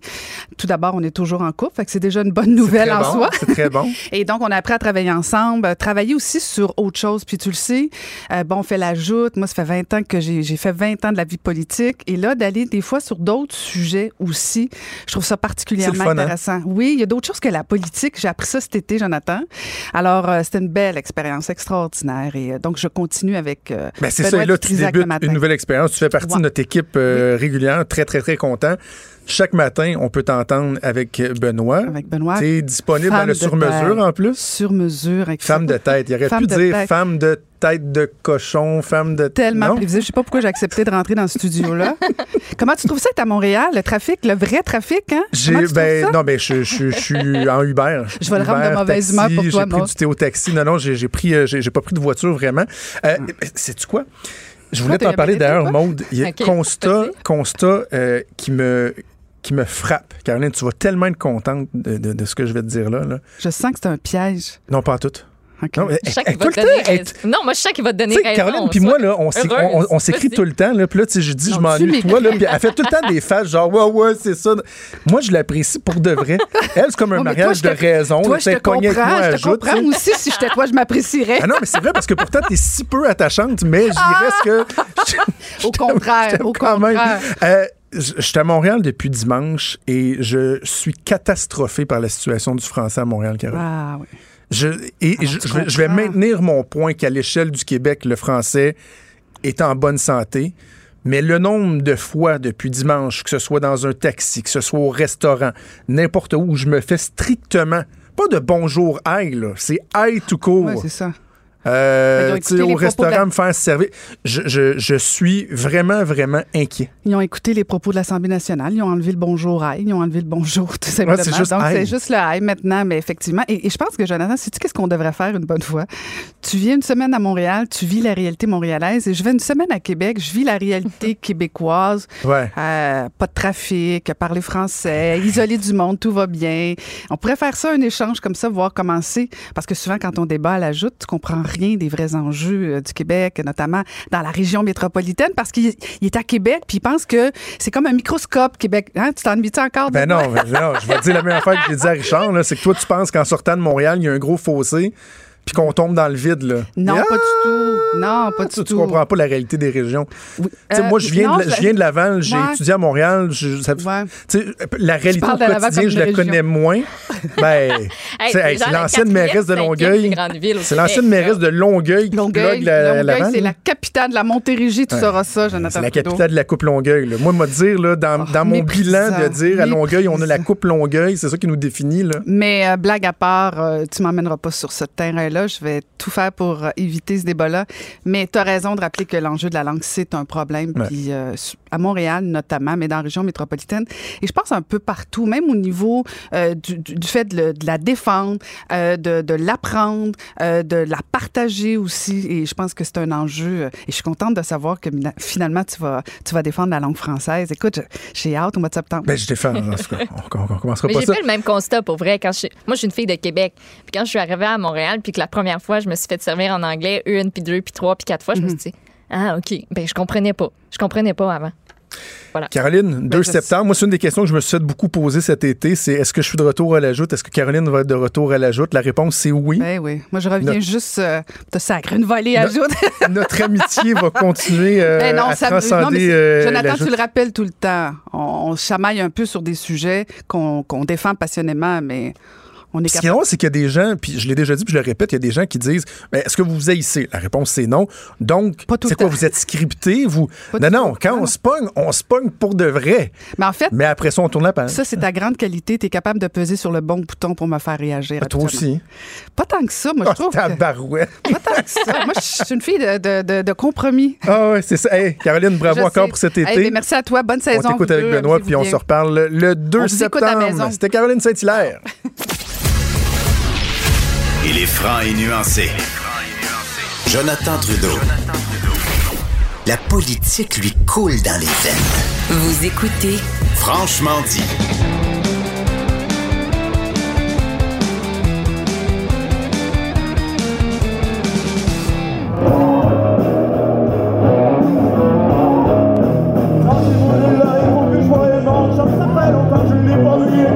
C'est atroce. Je pouvais pas. euh, Stéphane, Stéphane, je pouvais pas passer à côté. Ah non? Je voulais te surprendre parce que hier, quand tu nous as dit qu'il existait une version de Tassez-vous de là, faite par Noir Silence, mais sur. euh, sur, euh, sur du Rage Against the Machine. aïe. J'ai dit à Joanie, il faut qu'on trouve ça. Je veux entendre ça. C'est- C'est.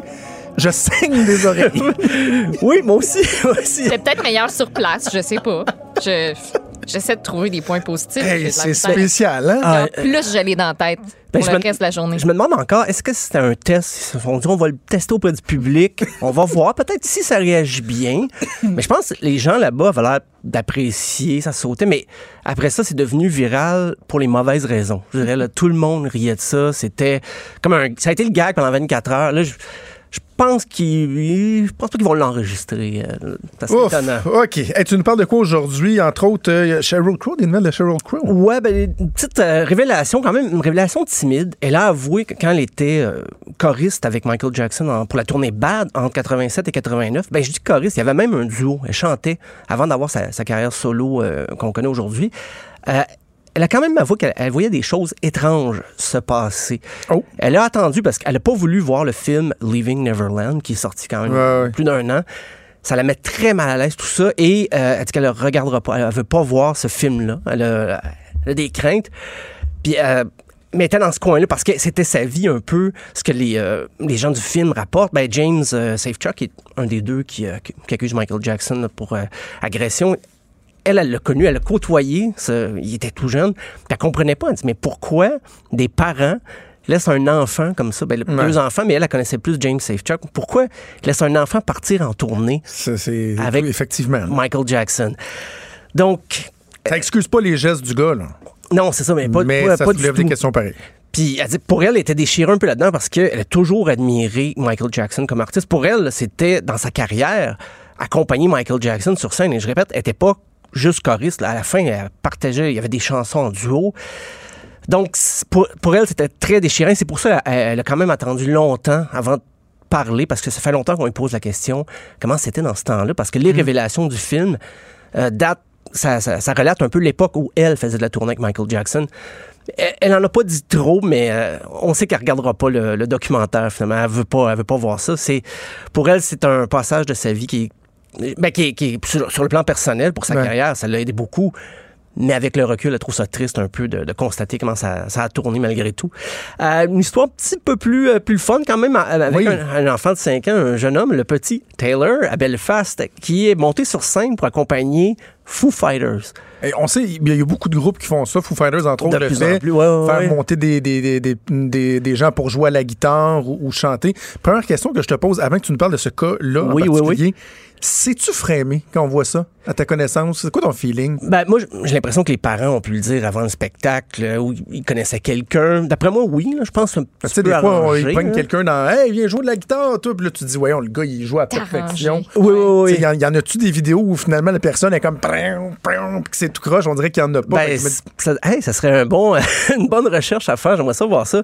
Mais là, le petit garçon, il, il dandinait. Là. Il, il danse avec ses, sa coquille là, pour euh, stopper le bruit. C'est très drôle. Il danse. en- Et puis, d'après moi, les, les- les parents savaient, ils sont organisés parce que ou c'est Dave Grohl qui l'a vu, puis il l'a spoté, puis il y a un petit garçon qui dansait, qui était, qui était dedans au bout. Et dans ce cas-là, je- peut-être s'arranger, mais c'est vrai que quand il faut monter quelqu'un sur scène, puis ah, tout d'un coup, il s'est joué, puis super bon. Ça, il y a une petite pré-recherche, je pense, qui est faite. Comme, ben, t'en parles, mais Metallica avait fait ça, euh, un garçon de 13 ans pour sa fête, son anniversaire, il est monté sur scène.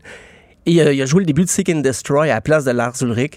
Euh, puis il y avait des gags qui circulaient, disaient, hey, il est meilleur, il est meilleur que Lars Ulrich. oui, parce que Lars Ulrich a. Hein? Ah, il y a une, ben, c'est ça, il y a une Il y en a qui réputation. disent qu'il n'a jamais été très bon, mais que Ouais. c'est euh, particulièrement vrai là, depuis quelques années. Hein? Ben, peut-être qu'il un petit peu, mais je suis pas euh, le, le- le grand spécialiste de. Metallica, mais euh, le gag, c'était ça. Là, c'était organisé quand même. Et James Hetfield faisait des blagues à ce moment-là, quand le jeune homme est rentré, il a dit Hey, mon Dieu, notre drummer passé à la sécheuse, il est comme. C'est un petit 13 ans. Lars Ulrich est pas si grand que ça non plus, mais là, c'est encore plus petit. Euh, donc, ben, le, le petit Taylor, euh, c'était lundi dernier. Je pense qu'il va se rappeler toute sa vie qu'il est monté sur scène avec Foo Fighters. Et ça m'amène aussi à parler, Foo Fighters va enfin sortir un nouvel album. Le dernier date de 2017. Les shows en ce moment, c'est encore de la tournée en supplémentaire Ouais. pour promouvoir l'album de 2017. Ça n'a jamais arrêté. Mais là, ils vont prendre deux mois de congé. euh, je dis congé, mais sûrement qu'ils vont travailler en studio. Et en 2020, probablement un nouvel album. Et ça, c'est pas Dave Grohl, c'est le batteur Taylor Hawkins qui a vendu un peu la mèche. Il y a quelqu'un, il a tiré les verres du nez, puis il a dit ça à Roxanne TV. Il a dit, ben, Dave Grohl arrête jamais d'écrire. Il y a tout le temps euh, des idées de chansons, des petits démos. Il enregistre de quoi sur un coin de table, il écrit. Fait qu'il il pense qu'il y a assez de chansons là-dedans, ou de débauches de chansons, pour faire un nouvel album. Donc, à surveiller en 2020. Euh, Et S'il y a des gens qui se demandent ça peut ressembler à quoi euh, l'enregistrement d'un album de Foo Fighters, le documentaire sur Netflix? Oui, oui, oui. Foo Fighters que moi j'ai adoré, là, que j'ai dévoré. C'est, c'est, c'est intéressant de voir à quel point justement Dave Grohl est impliqué, Ah oui, non. est obsédé par, euh, par la musique. J'ai beaucoup, beaucoup aimé ce Ah, il documentaire. est impliqué à tous les procès, toutes les étapes. là. Mm. Il est vraiment investi dans, dans son projet et c'est encore le cas. Mais semble-t-il, ben, Taylor Hawkins, il disait, il fait ça seul quand même. Il- le reste du groupe est pas au courant de l'évolution des chansons qu'il a en tête, qu'il a commencé à écrire.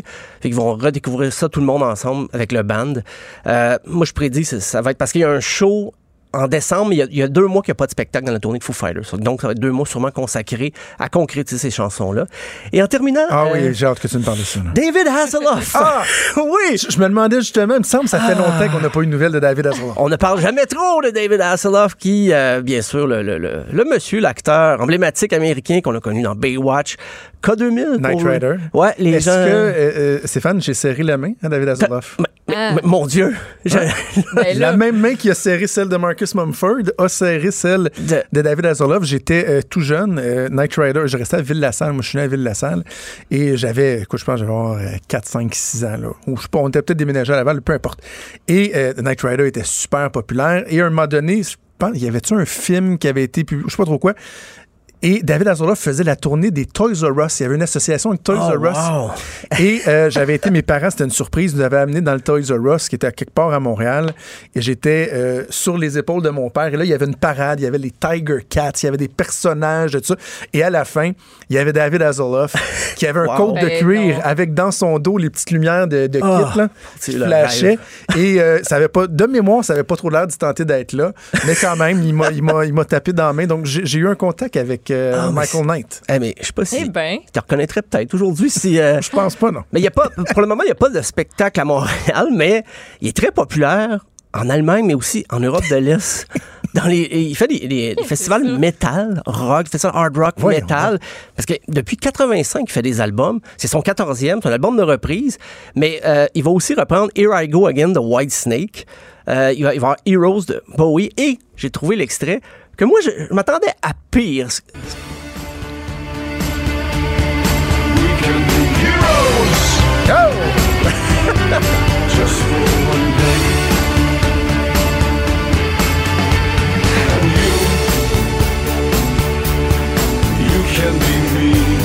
On, sent qu'il y a beaucoup de travail dans la voix, là. Non, Ben, pour vrai.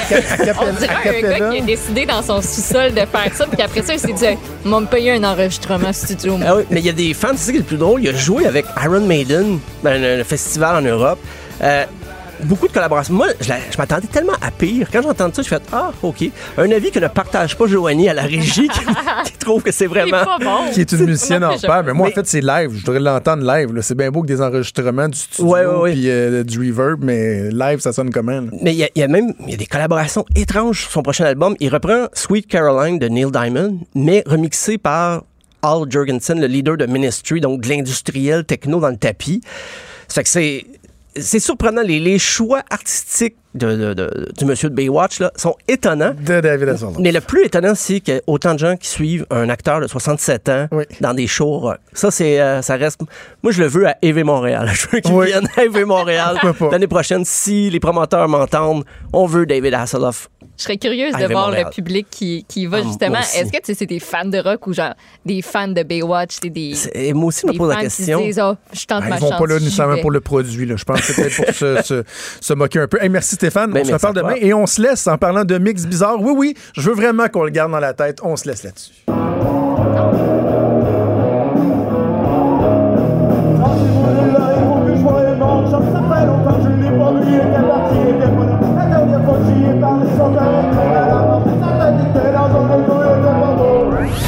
Écoutez Franchement dit. Très, très content de retrouver mon ami l'historien Denis Anger qui est en studio à Québec. Salut Denis. Allô, Jonathan, et moi donc. As-tu passé un bel été? Magnifique. hein? Il a fait un temps superbe. Je me suis euh, payé plein de découvertes, notamment des croisières sur le Saint-Laurent-Grand-Lac à partir de Montréal.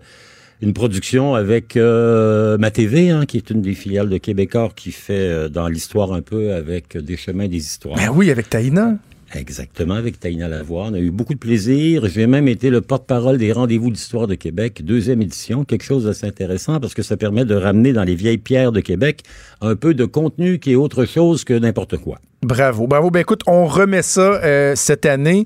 Euh, Ben à oui. tous les semaines, on va partir de l'actualité pour parler d'un fait historique. Il y a Maude Voilà. qui va s'ajouter euh, à nous. Bonjour, Maude. Enchanté. Maude, On Denis. va plein de Denis, plaisir Maude. ensemble. Ouais.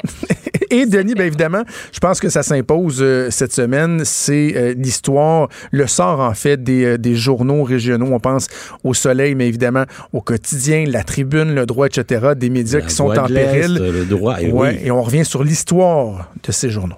Ben oui, c'est une longue histoire. Hein. C'est un peu triste de voir, par exemple, le plus ancien d'entre eux, c'est le Soleil, a été fondé en 1896. C'était l'organe officiel du Parti libéral du Canada.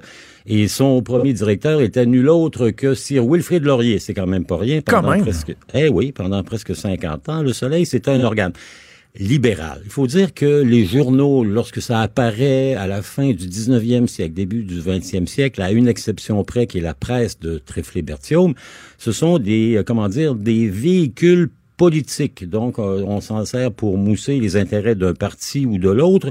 Et pour ceux qui restent, c'était beaucoup les intérêts du Parti libéral à cause d'un type qui s'appelait le sénateur Jacob Nicole, un type de la région de Sherbrooke qui a fondé notamment La Tribune, hein, et qui ont fondé le, Nouvelliste à Trois-Rivières, qui avait acheté Le Soleil et qui était le premier, euh, comment dire, baron de la presse euh, quotidienne au Québec. Il a créé un groupe.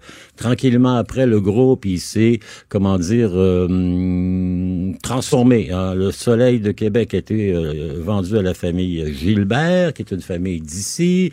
Euh, et de fil en aiguille, ben, ces quotidiens-là, ils se sont euh, développés. Ils sont devenus, à l'exemple de la presse, autre chose que des feuillets de propagande politique, mais des grands journaux d'information quotidienne à l'américaine. Donc, euh, comme on disait dans le New York Times à l'époque, all the news that's fit to print. Parce que, euh, De- Denis, c'est intéressant ce que tu dis lorsque tu parles, de, tu parles de propagande, parce que, bon, des fois, on va parler de certains journaux au Québec qui ont des lignes éditoriales. Ouais. Chez Québécois, avec le Journal de Montréal, Journal de Québec, on aime bien rappeler, et, et c'est bien de le faire, qu'il n'y a pas de ligne éditoriale, il y a des Depuis chroniqueurs Pierre qui vont... Pellado, depuis le Exactement. fondateur. Mais il faut rappeler qu'à une certaine époque, c'était vraiment chaque parti politique à peu près avait son Ben oui. journal, son organe de propagande carrément. là. Ben oui, regardez, l'Église catholique avait l'Action catholique devenue à propos. Euh, L'Union nationale de Maurice Duplessis avait fondé un journal à Montréal qui s'appelait le Montréal Matin.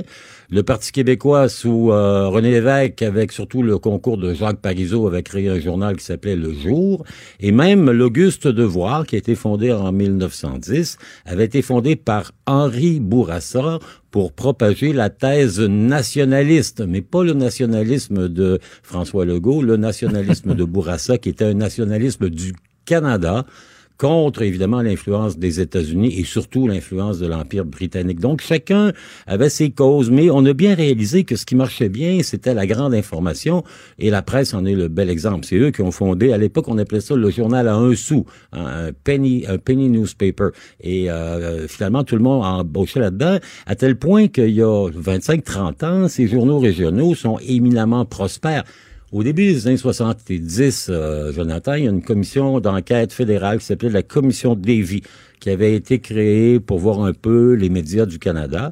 Et elle avait déterminé que le journal le plus rentable au Canada, c'était Le Soleil de Québec, Ah 150 000 lecteurs absolument. C'est un journal qui était colossal, qui contrôlait toute la région de Québec. Ils étaient aussi propriétaires d'un journal du matin qui s'appelait l'Événement Journal. Ils étaient propriétaires de, propriétaires de Le Soleil du Saguenay-Lac-Saint-Jean, devenu le quotidien. Donc, ce journal-là avait une énorme prospérité. Malheureusement, pour Le Soleil comme pour presque tous les autres, il y a eu une succession de ventes, de reventes. J'évoquais tantôt le sénateur Nicole, qui a vendu une partie à Gilbert à Québec, qui a vendu l'autre partie à Power Corporation, les journaux Trans-Canada. Euh, à Ottawa, Gatineau, il y avait un journal qui s'appelle toujours Le Droit, qui avait été fondé par les, les, euh, la congrégation des Oblats, hein, les Oblats de Marie Immatriculée, Imma, voyons, pas immatriculée, immaculée, à l'époque du règlement 17 sur le français. Et euh, tranquillement, il s'est créé des groupes de presse qui étaient incroyablement payants. Il y avait des rendements qui atteignaient 10, 12, 14, 15% par année. Donc, on achetait, on développait, on faisait de l'argent, puis on revendait. Exemple, le soleil, c'est le plus bel exemple. Euh, Nicole vend à Gilbert. Gilbert vend à Jacques Franqueur, qui était le fondateur d'un journal hebdomadaire à Montréal qui s'appelait Le Dimanche Matin, dont les gens se souviennent peut-être. Ensuite, Franqueur a vendu ça à le très sympathique Conrad Black, Oh! qui à la tête d'un groupe qui s'appelait Hollinger, a littéralement siphonné les réserves du soleil, vendu les immeubles pour financer le lancement du National Post. Ça a été pas mal le commencement du début de la fin pour le soleil. sérieux? Le soleil a été utilisé pour lancer le National Post. On a passé l'aspirateur dans les coins pour sauver tous les sous et je peux en témoigner, j'étais à l'époque, moi, directeur de l'information Ben oui. du Soleil et c'était épouvantable de voir comment on était saigné à blanc alors qu'on était incroyablement prospère de manière à accumuler la caisse de guerre qui allait permettre à M. Black, à Sir Conrad, Lord Conrad, de créer le National Post. On parle de quelle année? On moment. parle de quelle année, Denis? Euh, Fin des années 80, le Soleil est vendu à Conrad Black en 1988. Donc, c'est euh, ensuite, ben lui, évidemment, confronté avec les problèmes que l'on connaît, va céder ça à Power Corporation, la compagnie euh, qui euh, gère à l'époque la presse de Montréal et qui a racheté les journaux régionaux du sénateur, du sénateur Nicole. Donc, on parle de la Tribune, la Voix de l'Est, une nouvelle liste. Euh, le quotidien, lui, a été créé par le Soleil. Et depuis une douzaine d'années, ben, c'est une laisse, comment dire, une tranquille descente aux enfers. On a évidemment, vous savez, quand on vend un journal, on fait un mauvais geste parce que le nouvel acheteur, lui, il veut rembourser son paiement tout en maintenant ses profits. Donc, euh, progressivement, on coupe, on diminue, on ratatine. Puis s'il y a moins de contenu, ben il y a moins d'intérêt pour les lecteurs, moins de lecteurs, moins de contenu, moins de contenu, moins de publicité ou la publicité moins chère. Donc on est dans comment dire un cercle vicieux. Et c'est probablement l'aboutissement de ça que l'on constate ces jours-ci composé par l'arrivée, évidemment, des médias sociaux, des GAFA de ce monde, hein, les Google, Apple, Facebook, qui vont cannibaliser, d'une certaine manière, euh, la publicité. Dans mon temps, moi, 80% des revenus, c'était la publicité, 20% c'était les abonnements. Euh, Aujourd'hui, c'est rendu le contraire. Et dans ces cas-là, Ah, oui. comme il y a plein de gens qui ne s'abonnent plus, la clientèle a vieilli, le papier. Mais vous savez, euh, Jonathan, c'est un, une tragédie de penser qu'on risque de plus avoir de journaux de papier en région parce que qu'est-ce qu'on va faire avec les pelures de pommes de terre, l'allumage du foyer euh, l'hiver et euh, l'art de protéger les tapis lorsqu'on peinture les murs. Donc, vous savez, les, les quotidiens, on disait à l'époque, c'est comme des dinosaures. Ça mange des forêts de papier, mais on ne sait jamais ni comment, ni pourquoi ça allait disparaître. Ben là, ce qu'on réalise, c'est qu'on est rendu à minuit moins une seconde pour les quotidiens du groupe Capital Média, qui, eux, évidemment, avaient racheté du groupe Jessica, qui, lui, avait été composé de gens qui venaient de chez Power Corporation. Donc, espèce d'enchaînement de propriété, les tentatives d'essayer, parfois... euh, comment dire, un peu bêtement ou parfois avec maladroitesse de modifier les produits, a fait en sorte que, vous savez, dans ce qui reste aujourd'hui comme contenu, les journaux québécois ont probablement en termes de volume plus que la totalité de tous les autres en termes de nombre d'articles publiés, en termes d'envoyés spéciaux, en termes de photos, en termes de références. Donc, il y a quelqu'un quelque part qui a un peu dormi au gaz parce que lorsque Pierre Pellado euh, fonde le Journal de Montréal en 1964 à l'occasion de la grève de la presse. Hein? Ben, c'est une feuille de chou, mais Pellado dit, regardez, on va jouer régulièrement. Il importe, lui, un type de quotidien qui est un type euh, britannique. hein, les journaux populaires du matin britanniques ou les journaux populaires du matin aux États-Unis. Et il l'amène sur le marché. Les grands journaux le regardent de très haut. Mais aujourd'hui, euh, j'imagine que M. Pellado, de l'au-delà, il regarde lui aussi de très haut les grands journaux qui le méprisaient jadis. Mais et donc, c'est ça, M. Pellado euh, avait senti l'opportunité, avait vu l'opportunité avec la grève à la presse, mais Ouais. il, il- il avait compris, en visionnaire qu'il était, qu'il y avait de l'espace pour. J'aime pas, j'aime, pas ce terme-là, Denis, mais tu sais, parler au vrai monde, là, juste pour qu'on se comprenne, là, de dire que l'élitisme, à un moment donné, ça, ça, ça- ça vient plus rejoindre les gens. Là. En Ben, tout cas, pas tout le exact. monde. Dire constamment aux gens comment penser à l'occasion. Les- Puis il faut dire que ça correspond avec la Révolution tranquille. Les Québécois commencent à aller davantage à l'école, ils sont plus éduqués, ils ont plus d'intérêt. Donc, euh, il y a une grande époque pour les journaux, là, la fin des années 60, début des années 80, où la clientèle augmente, augmente, il y a la place pour tout le monde. Ce que Pelado a amené, c'est un type de journalisme et un type de... Regardez ce qu'il fait, par exemple, avec son bureau d'enquête. Il n'y a jamais un des grands quotidiens québécois qui a jamais fait ça. Et quand même, c'est du journalisme, c'est de l'information recherchée. On est rendu que on, on lit, euh, et peut-être ça a été un peu le, le- le- drame de ces journaux-là, qui coupant les ressources, coupant le nombre d'employés. Dans mon temps, moi, Jonathan, au Journal Le Soleil à Québec, il y avait 115 journalistes dans la salle de rédaction, plus une quinzaine, euh, 30, à peu près une quinzaine d'employés de soutien, 12 euh, photographes et une dizaine de cadres, donc près de 150 personnes. Aujourd'hui, ce journal-là, au complet, tout inclus, est à 120. Donc, il y a quelque chose qui fait en sorte que c'est l'effet high grade à, à l'envers. Hein. Euh, Moins t'en donnes, moins le monde en mange, d'une certaine manière. Donc là, il y a un défi qui est là, qui est assez extraordinaire, voir qu'est-ce qu'est-ce qui va se passer au cours des prochaines semaines. C'est sûr que pour des régions, par exemple, Ben, c'est ça. euh, Et- à Trois-Rivières, à ouais. Sherbrooke, à Grand Bay, à Gatineau et à Chicoutimi, pas de quotidien régional. hmm, C'est là-dessus que je veux t'entendre. C'est là-dessus que je veux t'entendre, Denis, pour euh, terminer. J'ai eu Ouais. euh, un sympathique débat avec euh, mon ami Richard Martineau hier là-dessus. Tu sais, le Québec, on parle beaucoup de notre spé- spécificité. Spécificité, Toujours dur à dire euh, d'une shot. Et il y a l'étendue de notre territoire et le fait qu'on n'est pas un tout homogène. Et quand on, on connaît bien le Québec, les régions du Québec, moi je suis chanceux, entre autres, à, à cause de mon passage en politique, j'ai- j'ai parcouru les quatre coins du Québec à de multiples reprises et on comprend qu'il y a des particularités à chacune des régions et fait. que c'est dans notre ADN, c'est dans notre patrimoine, l'importance que revêt l'information régionale, le droit à une information de qualité. Puis c'est pas vrai que la nouvelle qui intéresse la personne de Montréal, de Longueuil ou de Laval va intéresser celle de l'Apocatière ou de, de, de Blanc-Sablon, de peu importe. Il y a, il- ça, ça devrait être un droit fondamental d'avoir accès à cette information-là. Non, les, régions du Québec, vous savez, le Québec, c'est une mosaïque de régions. hein. Il, y a, il y a Montréal, bien sûr, qui compte plus de 50% de la population. Il y a des zones qui sont dynamiques, actives et qui veulent se trouver, se voir. Vous savez, il faut pas simplement avoir la fenêtre pour regarder à l'extérieur, il faut aussi avoir le miroir pour se voir. Et c'est ça que les, les, médias régionaux apportent, une espèce de, comment dire, de, de caisse de résonance pour les gens qui sont à Québec, à Trois-Rivières, à Sherbrooke, à Chicoutimi, à Rimouski, à Matane, à Sept-Îles. Le jour où ils sont privés de ça, ils sont normalisés, ça serait triste que le Québec devienne un peu, comment dire, Montréal et le désert québécois, un peu comme euh, la France et Paris et le désert français. Hein. Il y a une espèce de hyper-centralisation. Je pense qu'il faut qu'on garde au moins une antenne et un répétiteur dans chacune des grandes régions du Québec. Il y aura des alliances. Vous savez, euh, Québécois, dans tous ces marchés-là, pourraient faire des développements intéressants. Bon, au Québec, il y a un cas particulier, la présence du Journal de Québec, Le Soleil. On comprend que le Devoir et Le Soleil auraient quelques atomes crochus. Ouais. Les prochaines semaines, euh, Jonathan, ça va être incroyablement intéressant à suivre.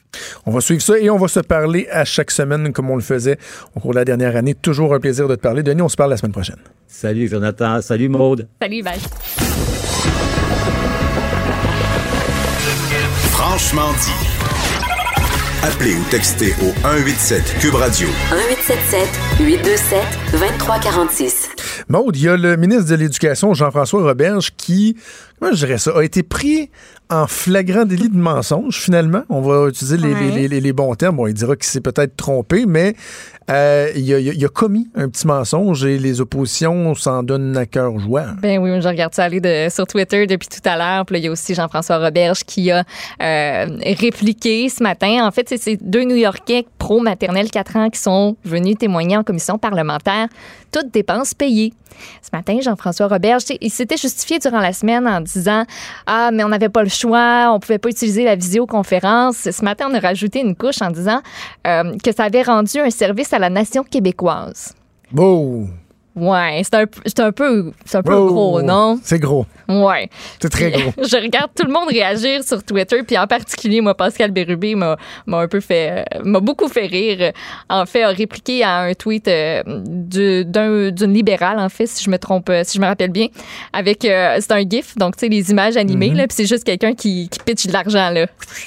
De même, là. Ah oui. Tu sais, un genre de Leonardo DiCaprio euh, dans le film Le, le loup de, De Wall Street. de Wall Street. C'est exactement là, ça. Donc, donc, euh, qu'est-ce voilà. qu'on lui reproche au niveau du. Parce qu'il y a le fond du dossier, fait qu'on est payé. Ça, je vais revenir, un mot à dire là-dessus. Mais le mensonge, là, et c'est quoi? C'est par rapport à l'utilisation de la visioconférence?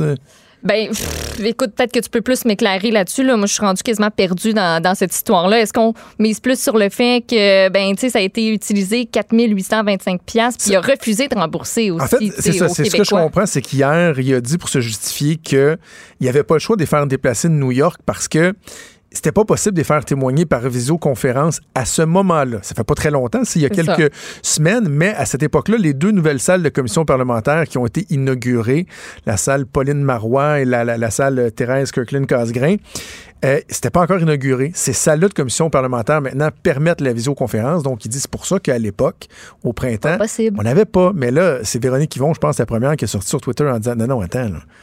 On l'a fait régulièrement là, dans les années passées où on installait Voilà. des TV et on faisait de la visioconférence. Donc là-dessus, il, il a l'air carrément fou, on va se le dire. là. parce qu'il a menti. Peut-être que c'est parce qu'il ne le savait pas. C'est une mauvaise ligne de presse.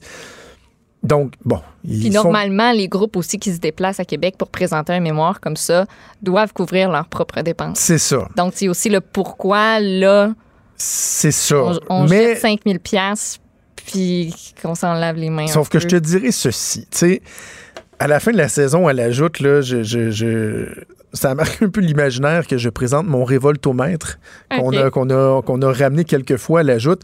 Évidemment, là, on n'a pas de visuel, là, mais tu sais, c'est mon échelle de révolte. là.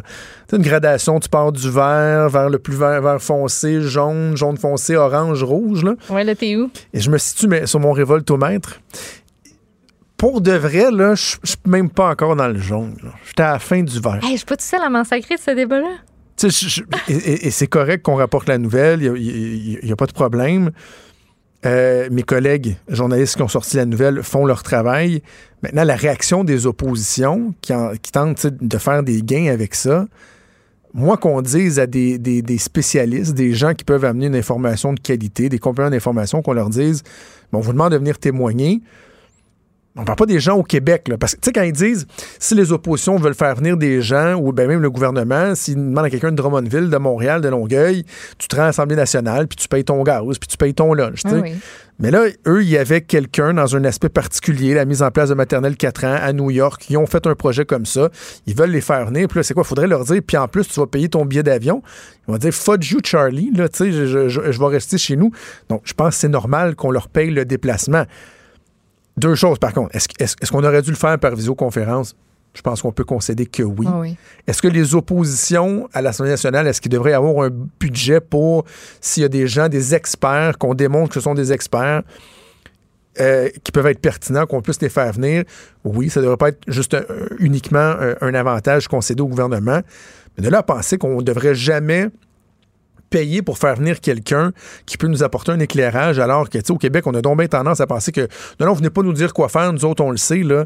Tu sais, moi, je reprocherai pas au gouvernement de dire, ben, regardez, on va amener des gens de l'extérieur pour venir nous donner le- le- leur point de vue. Il y a peut-être la position aussi qui arrange pas grand monde parce que c'était des pros maternels. Il y a pas grand monde dans l'opposition. Je pense que si ça avait été, si c'était ces experts-là avaient été contre, Ah oui. je pense que ça, ça aurait été bien moins pire, non? Évidemment, le gouvernement n'aurait pas payé pour faire venir des La- gens contre. on n'a pas la poigne aussi grosse. Sais, si tu donnes à l'opposition le pouvoir, elle, de faire venir des gens qui sont de l'extérieur, ça aurait pu être la même affaire. Là. ben oui. À New York, ils ont implanté des maternelles 4 ans, ça a fonctionné, le gouvernement veut les faire venir.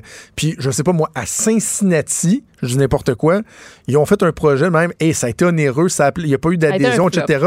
Ouais. Ben, faites-les venir. C'est qu'il y a un budget, puis à l'Assemblée nationale, tu as un bureau de l'Assemblée nationale où tu as des représentants de chacun des partis. C'est même ces bureaux-là, les, les, les- puis les bureaux de- de- des commissions parlementaires qui décident qui vient témoigner. Mais il pourrait y avoir des enveloppes. Puis quand c'est raisonnable, quand c'est pas possible de le faire par visioconférence ou quoi que ce soit, tu permets aux gens de, de venir. Euh, Maude, parle-moi Oui. donc de Tire. The Des Canadian bons Tire. C'est- assez déprimant, cette nouvelle-là, de penser qu'en 2019, ça peut arriver. là. Des pneus dans une rivière. Mais pas juste 3, 4, 5 pneus. Ça, tu trouves ça en 5 minutes dans la rivière du Nord. Non, non. Il y a un groupe qui en a retiré 330 pneus en à peine 4 heures et seulement sur une distance, donc ils ont couvert 400 mètres. Des dizaines et des dizaines de pneus et il en reste encore parce que eux, c'est pas la première fois, ce groupe-là qui est, euh, en fait, Benoît Giroir, il a 43 ans. C'est lui qui a instauré cette cueillette-là. Il avait déjà fait la même chose. Euh, je pense que c'est euh, l'année passée ou là, deux, c'est l'an dernier, en fait. Il en avait recueilli 93. Oui, Ils vont recommencer encore en septembre parce qu'il en reste. Le journal s'est rendu sur place.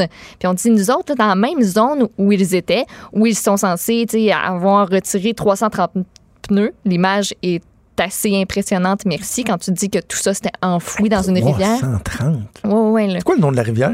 C'est la rivière du Nord.